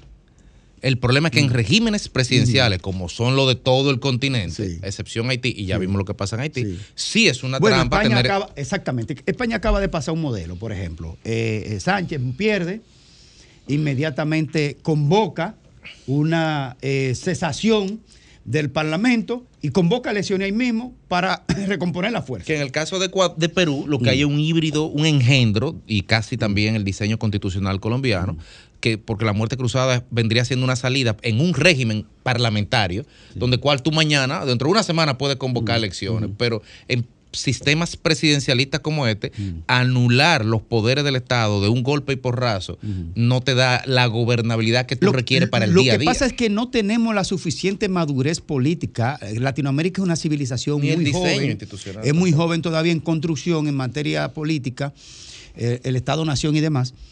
Eh, hay que- yo, yo sigo creyendo que el modelo hasta ahora que puede funcionar en Latinoamérica es que el presidente sea electo y concluya su mandato y sea, y sea cambiado por el proceso electoral democrático, finalizado su proceso, salvo que en el proceso haga un delito de flagrante delito, que ya es inevitable, ¿verdad?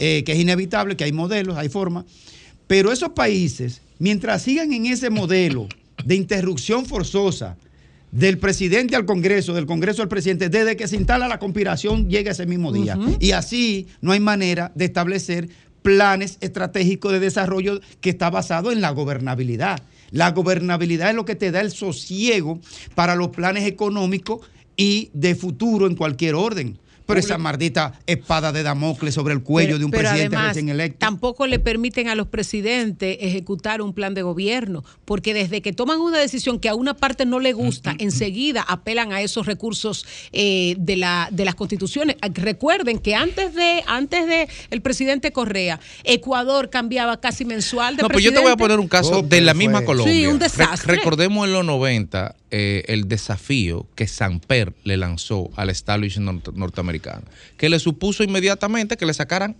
el mismo guion, que le sacaran por ahí una cuentecita de un dinerito del narcotráfico, esto.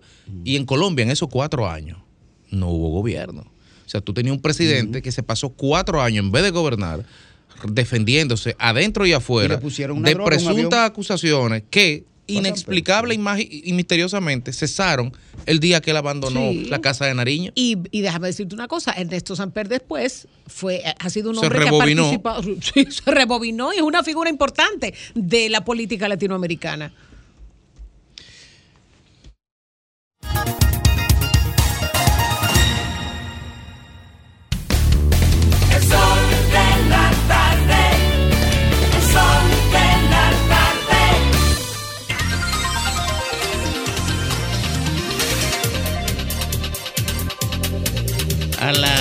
4.18 minutos aquí en el sol del país, en el sol de la tarde, Graimer Méndez. Gracias y gracias a toda la audiencia de este Sol de la Tarde, el Sol del País de RCC Media, la más poderosa plataforma de medios de la República Dominicana de opinión. Miren, hoy eh, se cumple un año más, un año más, no, el primer año del vil y brutal asesinato de Orlando Jorge Meras, ministro de Medio Ambiente en ejercicio.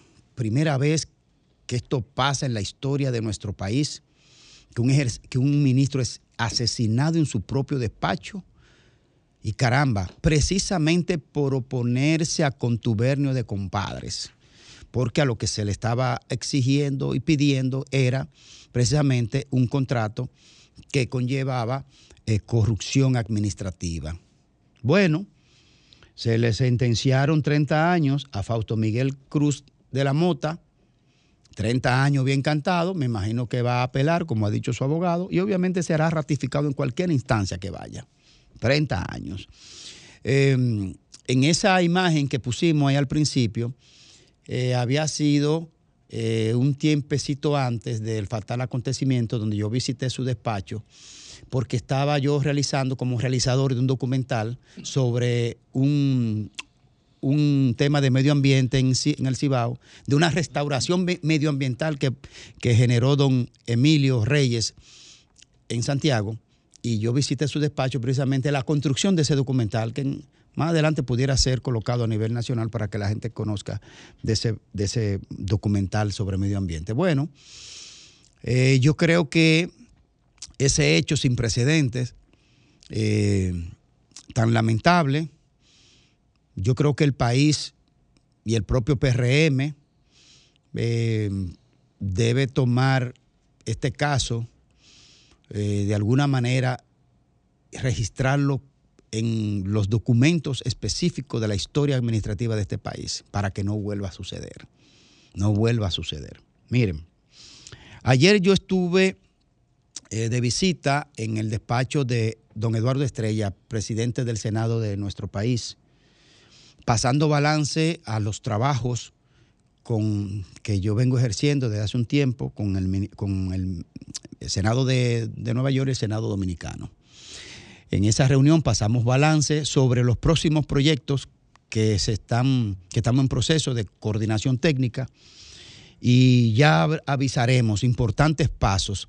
Quiero reconocer en la persona de don Eduardo Estrella, que por cierto fue objeto de, de unos, de unas actividades protocolares en la ciudad de Nueva York con, un impacto impresionante en favor de nuestro país. Y quiero ratificar aquí que ayer, por testigo de sección, quiero reiterar eh, la resiedumbre, la honestidad y la historia de don Eduardo Estrella. Así que, que estaba de cumpleaños, por cierto, ayer. Nuestras felicitaciones y seguiremos trabajando y avanzando. Un gran, un gran hombre, ahí me enteré. no, yo le sí, no, yo le llevo unas cosas, pero no sabía que estaba de cumpleaños, pero eran cosas de trabajo, de cuestiones técnicas. Así que mi respeto y valoración por don Eduardo Estrella, un hombre que nos enorgullece de su honestidad. Miren, nosotros comentamos aquí duro, un comentario muy duro sobre el caso de migración y de la fatal imagen de eh, el niño colgando de los brazos de una mujer. No se ha dicho si es su hijo en el tema de migración. No se ha dicho. Eso, ese caso deberá presentarlo migración a la sociedad. Decir, mire, la señora aquí está en estado de ilegalidad, este hijo es hija de ella y vamos a proceder eh, eh, más adelante en lo que tiene que ver en el marco legal. Nosotros dijimos aquí que el, que el- que el comunicado que emitió la Dirección de Migración era un documento mal redactado, porque no se ajustaba a los protocolos de un documento oficial, sino como un canto poético. Segundo, dijimos aquí que se, que se, eh, se, actuó al margen de la ley, que la migración, la Dirección de Migración violó su propia ley, que está mandado por la Constitución. Al dejar en libertad pura y simple a esta señora, ah, bueno, a una molestia pública, ah, libertad. No, usted debió proceder.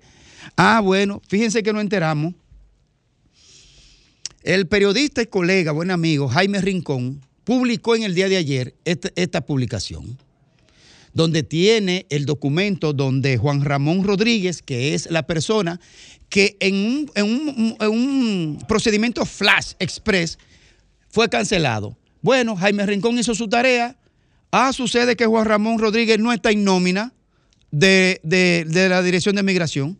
Buscó marzo, buscó abril y le preguntó a la Dirección de Migración, oh, ¿y a quién está cancelado si ese hombre no está en la Dirección de Migración?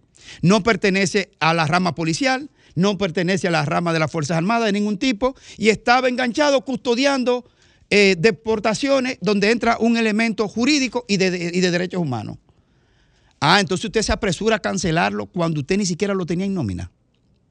Ven, ven por qué, ven por qué eh, se, se- le vio la costura cuando actúan precipitadamente por el miedo, por el miedo, el acorralamiento, la- la- la- la- el deseo incesante de cuidar un puesto de trabajo, el miedo a la crítica internacional. Hoy una joven, una jovencita ayer dominicana, plantó en el, en el seno de un organismo internacional que ya estaban organismos, eh, ONG, atacando a la República Dominicana sobre el mismo tema.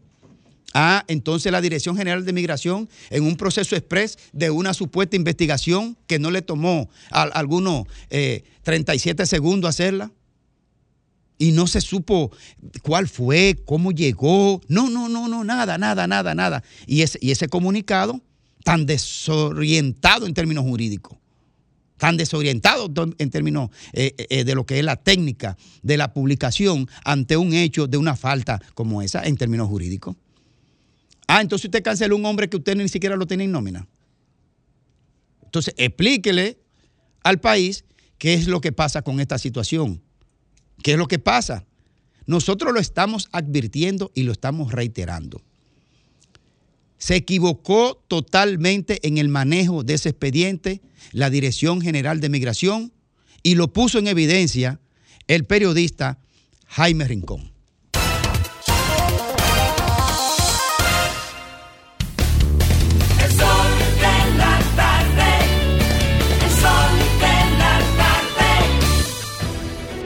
Sol 106.5, la más interactiva. Una emisora RCC Miria. El sol de la tarde, el sol de la tarde, el sol de la tarde, el sol de la tarde. Sol 106.5.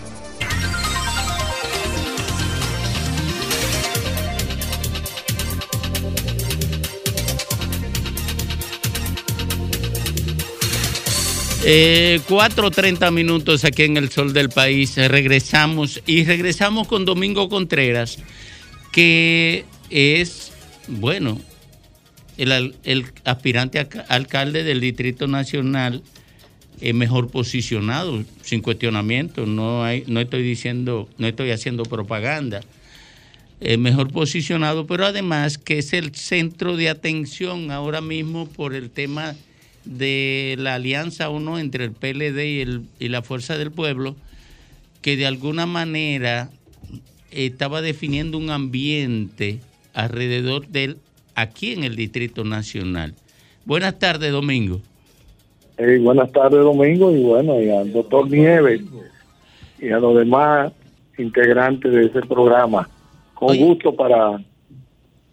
Oye, Domingo, hay unas declaraciones que me llaman la atención, particularmente a mí, no sé a mis compañeros aquí, eh, que están en el listín diario de hoy, de, en estos momentos, y que de alguna manera incluso te ha convertido en tendencia.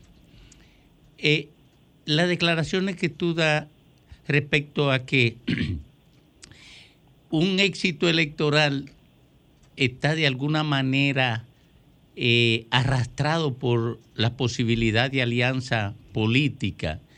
Eh, ¿Tú puedes detallarnos eso? Mira, a, a lo que a lo que me refiero es que el sistema de balotaje, cuando se hizo el Pacto por la Democracia y se generó este sistema de 50 más 1 que entró en operación, en funcionamiento en el 1996, en cualquiera de los países donde este sistema es el, que prevalece, desde Colombia, Sudamérica, Argentina, está basado en la alianza, porque este es un sistema que se hizo para construir coaliciones. Eh, sabemos que en todos nuestros países hay una dispersión de organizaciones políticas y se generaban muchas tensiones de gobernanza, de polarización, pero la construcción del sistema obliga a que los actores políticos tengan que tener convivencia, conversación, entendimiento, porque en algún momento uno que otro, uno u otro se van a necesitar. Y el ADN del sistema que se generó con el Pacto por la Democracia, que lo lideraron eh, sabiamente un grupo de dirigentes del Partido de la Liberación Dominicana, el propio presidente del partido, Danilo Medina, Leonel en su momento, Temo, y otros dirigentes connotados que nos permitieron llegar al poder en el 1996 bajo una alianza del doctor Joaquín Balaguer y esa ese ese proceso se ha repetido a lo largo de la historia electoral.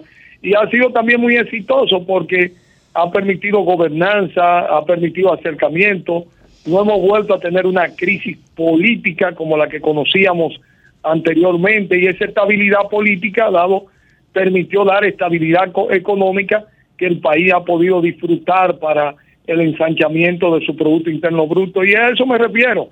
La llave, el ADN del sistema de, balo- de balotaje es la alianza política, la coalición eh, opositora o la coalición del que está en el gobierno. Y eso están ahí. Esos son los hechos de cualquier análisis de todos los procesos políticos que se han vivido a partir del 1996 en Domingo. la República Dominicana. Domingo, para muchos es obvio que tú serás el candidato a la alcaldía del Distrito Nacional por el PLD. ¿Eso significa que tú no descartas una alianza con la Fuerza del Pueblo, sea para las eh, elecciones municipales y para las elecciones presidenciales? Yo, yo soy partidario de una de una coalición opositora. Pienso que una coalición opositora daría una victoria en lo municipal. Yo estoy hablando de lo municipal. Estoy hablando del campo al que me he dedicado todos estos años, a la municipalidad donde hay unos ciertos niveles de convivencia, donde la gente selecciona a su alcalde, permitiría una victoria de más de un 65% en los territorios. Porque, por ejemplo, si uno toma las elecciones pasadas, se da cuenta, por ejemplo, si tú sumaras los votos de una coalición en los Alcarrizos, daría victoria en los Carrizos que la ganó el PRM.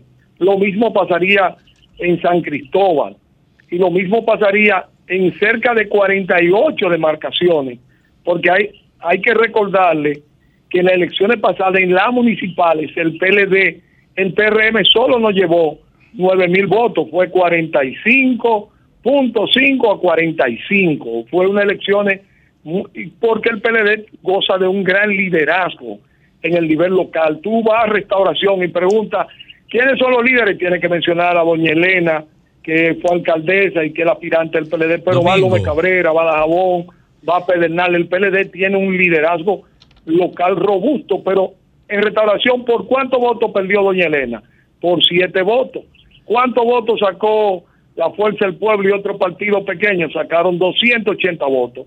Es decir, son las realidades matemáticas del proceso electoral en el país y eso permitiría cualquier coalición, el PLD la encabezaría porque es el partido más robusto, de mayor liderazgo en el nivel local en la República Dominicana. Eso es tan así que el PRM y el presidente Luis Abinader se han dedicado a perseguir, a capturar a los dirigentes locales del Partido de la Liberación Dominicana para fortalecerse en muchos de los territorios por esa fortaleza que tiene el PLD en su liderazgo local. Domingo, eh, ¿cuál es la situación de Domingo Contreras en, en- en el Distrito Nacional en términos de simpatía del votante? Mira, las encuestas que he visto hasta el momento, eh, por el momento nosotros, yo encabezo la simpatía de los votantes del Distrito Nacional. Pero pienso, independientemente eh, que de esa de esa simpatía que, que podamos disfrutar ahora, porque la capital tiene una particularidad. Si tú preguntas ahora mismo, ¿cuál es el partido con mayor nivel de apreciación en la circunscripción número uno? Es ninguno, ninguno del partido.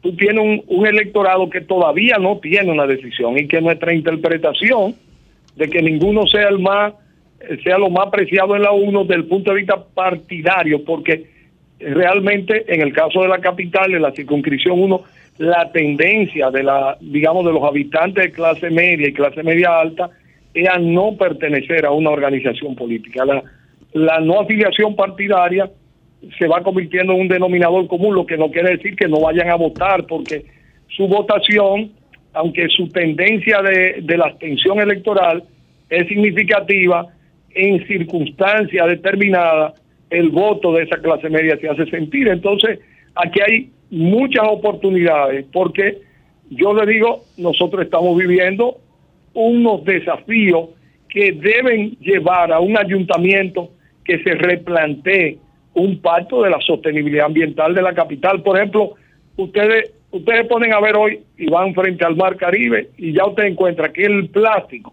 la basura ligada con el sargazo, genera un panorama, un paisaje dantesco, sucio, de gris con toda esa mancha blanca que mata ese, ese espectacular azul del que nosotros podemos disfrutar. Pero igual, en el centro, en el polígono central de la ciudad, en la, en la parte más rica de la ciudad, eh, se, se ha convertido en una zona vulnerable porque nuestro grado de infiltración y nuestra falta de infraestructura en el subsuelo para manejar las aguas subterráneas acompañada de que la capital le debe al país convertirse en la líder del reciclaje del plástico, porque hoy, bueno, ayer que se celebraba el Día del Medio Ambiente a nivel global, el, la consigna era el reciclaje del plástico, la prohibición del plástico de un solo uso, pero nosotros tenemos la demarcación del país con el mayor nivel educativo, con el mayor entendimiento y compromiso de lo que representa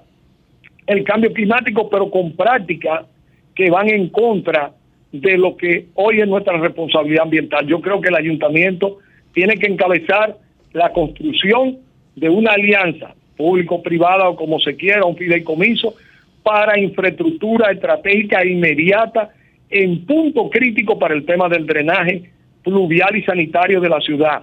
Y tiene que poner la recolección separada del plástico como una práctica colectiva en la que la propia ley, que la hicimos recientemente en el 2000, tiene una figura que es la responsabilidad extendida del productor, que hace que nos sentemos en una misma mesa, las grandes industrias, los distribuidores, el ayuntamiento y los consumidores, a hacer una política de valorización del plástico, sea para poner un precio, para generar los puntos de recuperación. Entonces, esa capital, conjuntamente con otros desafíos, pero esos desafíos inmediatos, porque cuando cayó la lluvia, el arrastre de plástico tapa la poca infraestructura que ya tenemos de, del drenaje en los invernales. Y aquello se nos convierte en una piscina que generó una situación de gravedad. Y cada vez que llueve pasamos por la misma situación, por el mismo desafío. Y es por eso, probablemente que una persona como yo, que he tenido la oportunidad, el privilegio de, de haber recorrido la vida municipal y ambiental, me ha permitido ver muchos proyectos en muchas ciudades y ver los mecanismos que hemos estado generando, hacer, haber sido parte del proyecto como La Barquita, el Nuevo Domingo Sabio y otros proyectos que he estado de cerca del desarrollo del metro y he visto cómo esa infraestructura, cómo esa capacidad que hemos creado en la capital no la podemos derivar a un plan donde el alcalde o la alcaldesa entienda que es su papel liderar esa transformación que la capital requiere para su seguridad ambiental y la seguridad de sus ciudadanos. Gracias, Domingo. Muchísimas Gracias gracias, por respondernos No. la llamada.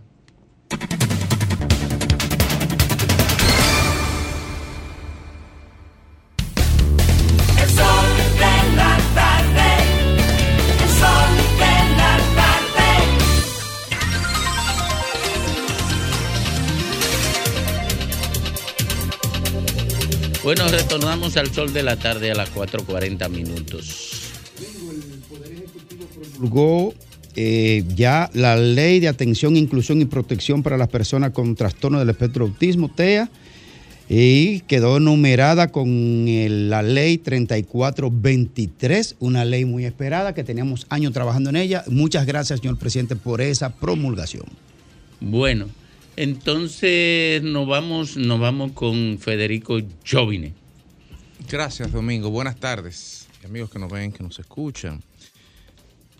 Como decían recientemente, hoy, hace un año, eh, el país se conmocionó con la muerte del el asesinato vil eh, de la muerte del ministro de Medio Ambiente, Orlando Jorge Mera.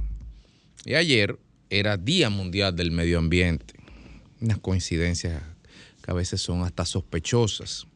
Ayer fue un buen día para dar discursos, un buen día para tirarse fotos y para dar anuncios. Como siempre lo son, como siempre lo han sido. Buenos días para, para hacer política cosmética. Así ha sido siempre. Yo recuerdo, eh, creo que tenemos que recordar aquí permanentemente eh, los desafíos ambientales que tiene la República Dominicana y tratar de concatenar lo que ayer fue medio, Día de Medio Ambiente con lo que fue la muerte hace un año de un ministro de Medio Ambiente, que si bien es cierto, fue asesinado en su despacho por una persona de su extrema confianza, podríamos colegir, el- el- sin, sin- sin tener muchos elementos, pero podríamos colegir que la consecuencia directa, la causa directa de esa muerte fue la negativa a participar en entramados institucionalizados y asentados a lo interno del ministerio para poder vulnerar la ley de medio ambiente. Y una persona entendía que el ministro, como era su amigo, tenía que hacerle ese favor y como el ministro vio claramente la línea que separa lo gris, lo negro de lo blanco y vio una línea y no solo una franja gris, tomó una decisión que le costó finalmente la vida. El problema es que como Estado hay decisiones que si no se toman ahora, también nos puede costar la supervivencia del Estado dominicano. Y no estoy siendo dramático. No estoy siendo dramático porque somos una isla. Somos una isla que tiene el, el triste destino de tener de vecino Haití, que es un, y lo digo triste destino porque Haití es un estado colapsado, destruido en términos ecológicos y absolutamente sin potencial desde el punto de vista de lo que son los ecosistemas. No he hecho ningún estudio, pero bueno, vuélelo y usted me dirá qué ve desde arriba, si ve algún río y si no, si ve si hay cobertura boscosa o lo que fuere. Esta, esta insularidad se complica con la constante deforestación de la que hemos sido objeto a lo largo de décadas, aún tomando en cuenta que Balaguer cerró los aserraderos en el 67, que ni, ni pensemos que hubiera pasado en el país si no se hubiera hecho. Los ríos están absolutamente devastados, las dunas están saqueadas. Elija, elija una parte de nuestro ecosistema nacional y hagamos el diagnóstico ambiental. Y ni hablar de cuando miramos hacia un río, cuando miramos hacia una costa, hacia las playas, cuando miramos a los bordes de la carretera y vemos mares de plástico, por solo citar algún ejemplo. Entonces, o cuando miramos en la montaña y vemos la, agricultura de tumba y quema a ojos vistas, sin que nadie le duela, sin que nadie reaccione, porque lo vemos como algo pequeño, cotidiano, y no entendemos que el medio ambiente es una sumatoria de pequeñas cosas hasta que llega inevitablemente el colapso. Y ni hablemos de la contaminación que no se ve y que no se quiere hablar, que es la que producen los agroquímicos y los pesticidas que se usan en la producción de todos los cultivos de la República Dominicana, comenzando por ese rico arroz blanco que nos comemos todos los días. Vaya al Bajo Yuna y, y muestree el agua de los canales y vaya ahí y chequee y después hablamos. Pero de eso no se puede hablar. Mientras otros países hablan de transición energética hacia las nucleares o desde las nucleares, o si paneles eh, fotovoltaicos, o si molinos en el mar, o si molinos en zonas donde la isoleta de los vientos son mayores, aquí estamos hablando de salvar los ríos. Mientras en Alemania están hablando de si apagan o no un reactor nuclear, o en España se está discutiendo si apagan o no un reactor, aquí estamos hablando de si podemos permitirle a un camionero que se meta en un río y lo saquee. Pero el problema no es el camionero, no nos engañemos. El problema es que ese camionero va a ir a una ferretería y le van a comprar el material. Entonces ahí hay un empresario que es un ferretero que ya está comprando el cuerpo del delito. Y la cadena sigue así subiendo, pero la queremos cortar con el camionero, o mejor aún, con el haitiano que está echando pala en el camión, que es un contratado. Estamos lejos de, de hablar de medio ambiente, estamos muy lejos y estamos quizás muy tarde. Sin ir más lejos, en el 2018 el gobierno firmó un contrato, el 4553, con el, con el Banco Interamericano de 150 millones de dólares, que finalmente fue ya sancionado en, en el 2021 para planes de desarrollo agroforestal. Desarrollo agroforestal, 150 millones de dólares. Pero eso hay que explicarlo. Pero bueno, de todas formas, nosotros felicitamos, sí, felicitamos, claro, el anuncio del presidente el día de ayer, que no deja de ser un anuncio cosmético como lo que siempre se dan ese día, pero que pone en la diana la necesidad de un plan de reforestación nacional. Sí, eso es necesario.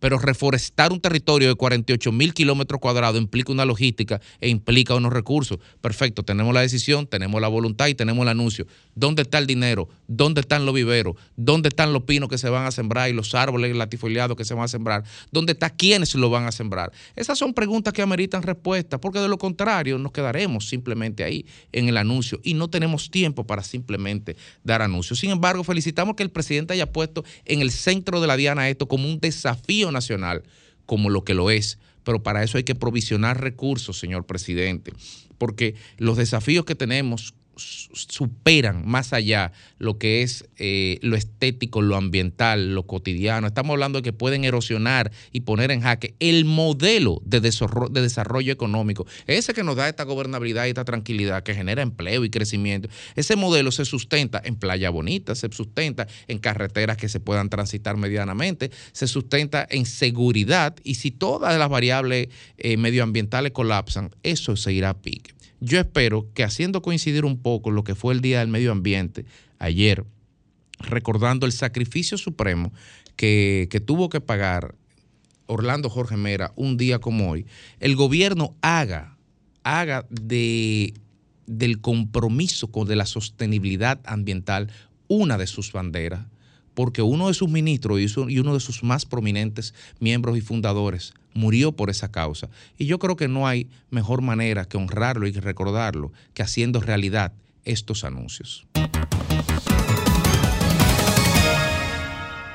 Ofrece la siguiente información. A través de la sentencia vinculada al expediente 0122-0041, el Tribunal Constitucional, este órgano superior declaró como no conforme a la Constitución la resolución sobre trabajadoras domésticas del Ministerio de Trabajo 14-2022. Esto fue como consecuencia de una acción directa que ejerció en, inconstitucional- en- en inconstitucionalidad el señor Luis Vilches Bornigal.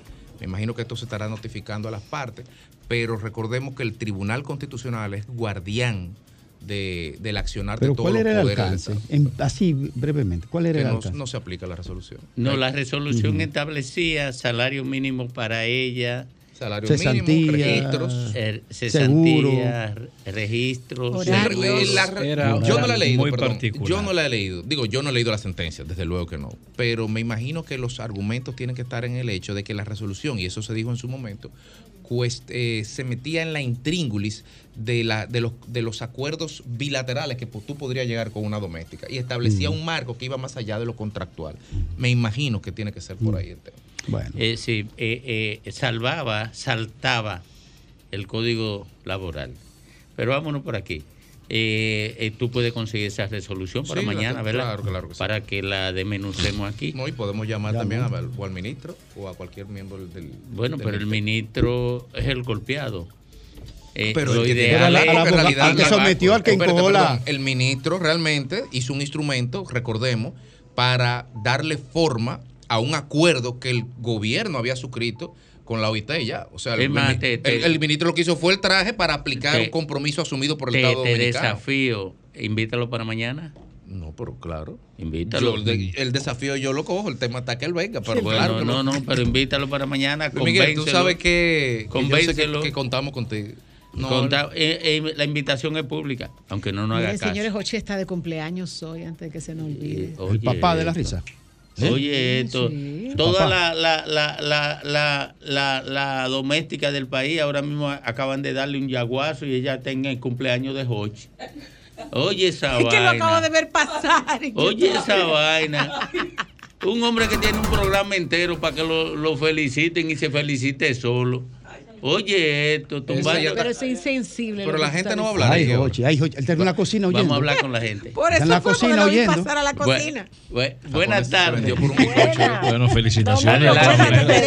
Adelante. Diciendo yo, Abel quiere que quiten el anticipo. ¿Por qué ellos no lo quitaron en 20 años? Porque se le está anticipando. Porque ahora, ahora fue que se bueno, anticipó.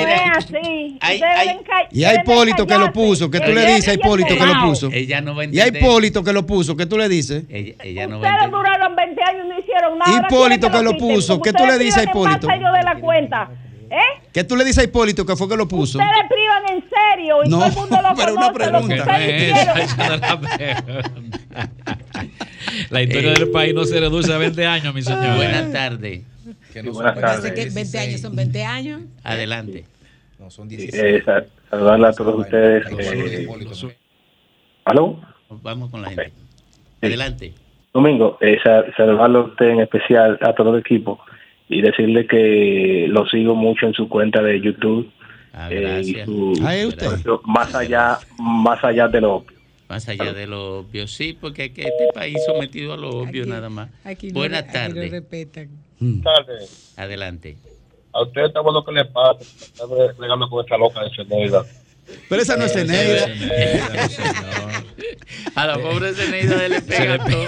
Ahora, Domingo. Pueden parecerse, Fidel pero son más nunca ha vuelto a llamar, ¿verdad que está en No, nómina, parece? Fidel está escribiéndome por WhatsApp, pero ¿De yo, no- eh, yo le dije que, que llamara para que explicara el asunto de los camiones, pero él ha cogido miedo.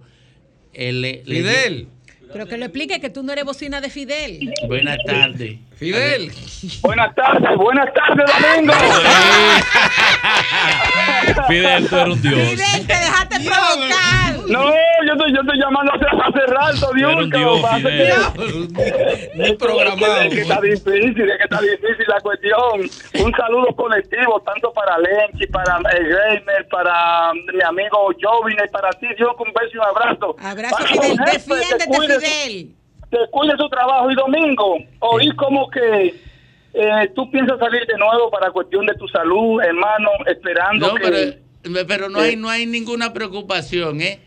Ok, ok, Eh, bueno, es un pero- asunto programado. Ok. Eh, Seguimiento. Es seguimiento, como dice Bueno, Lenchi. perfecto. Pues yo me alegro, Domingo. Eh, de vamos, vamos a ver. Eh, Pero ah, mira, Domingo, Pero yo voy a joder algo- mucho todavía en este país. Sí, claro que sí, y, y- y te necesitamos. Eh, mira, Domingo, tú dijiste algo muy importante con los camiones ahorita, y es verdad, y están ahí en la terminal, en la terminal de Villa Duarte, la gran mayoría de ellos están, están arrumbados por falta de piezas. Y como ellos han hecho una, una algarabía con los camioncitos que llegaron, es que este gobierno ha intervenido dos veces este municipio, Greimer. Sí. Dos veces lo han intervenido. ¿Tú sabes por qué? Porque no hay gerencia en la alcaldía. Domingo, una persona Hasta Nene fue ayudarlo y no pudo. hasta Nene con pintura y toda la cuestión y no pudo y no pudo ayudarlo. Pero mira, Domingo, eh, ahorita llamó a una persona interesada en la cuestión de la música. Yo inmediatamente eh, me puse en contacto con un amigo mío regidor del PRM que ha, ha hecho un excelente Abel Mato, yo no sé si tú lo conoces, Domingo. Claro, Abel Mato. mío.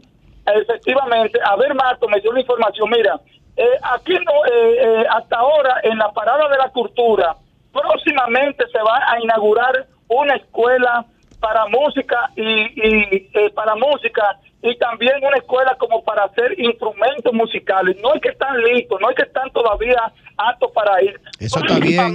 Y, y Pero que en arreglen el- ese mamotreto tan feo. Una, un, Sí, efectivamente. un mamotreto feísimo.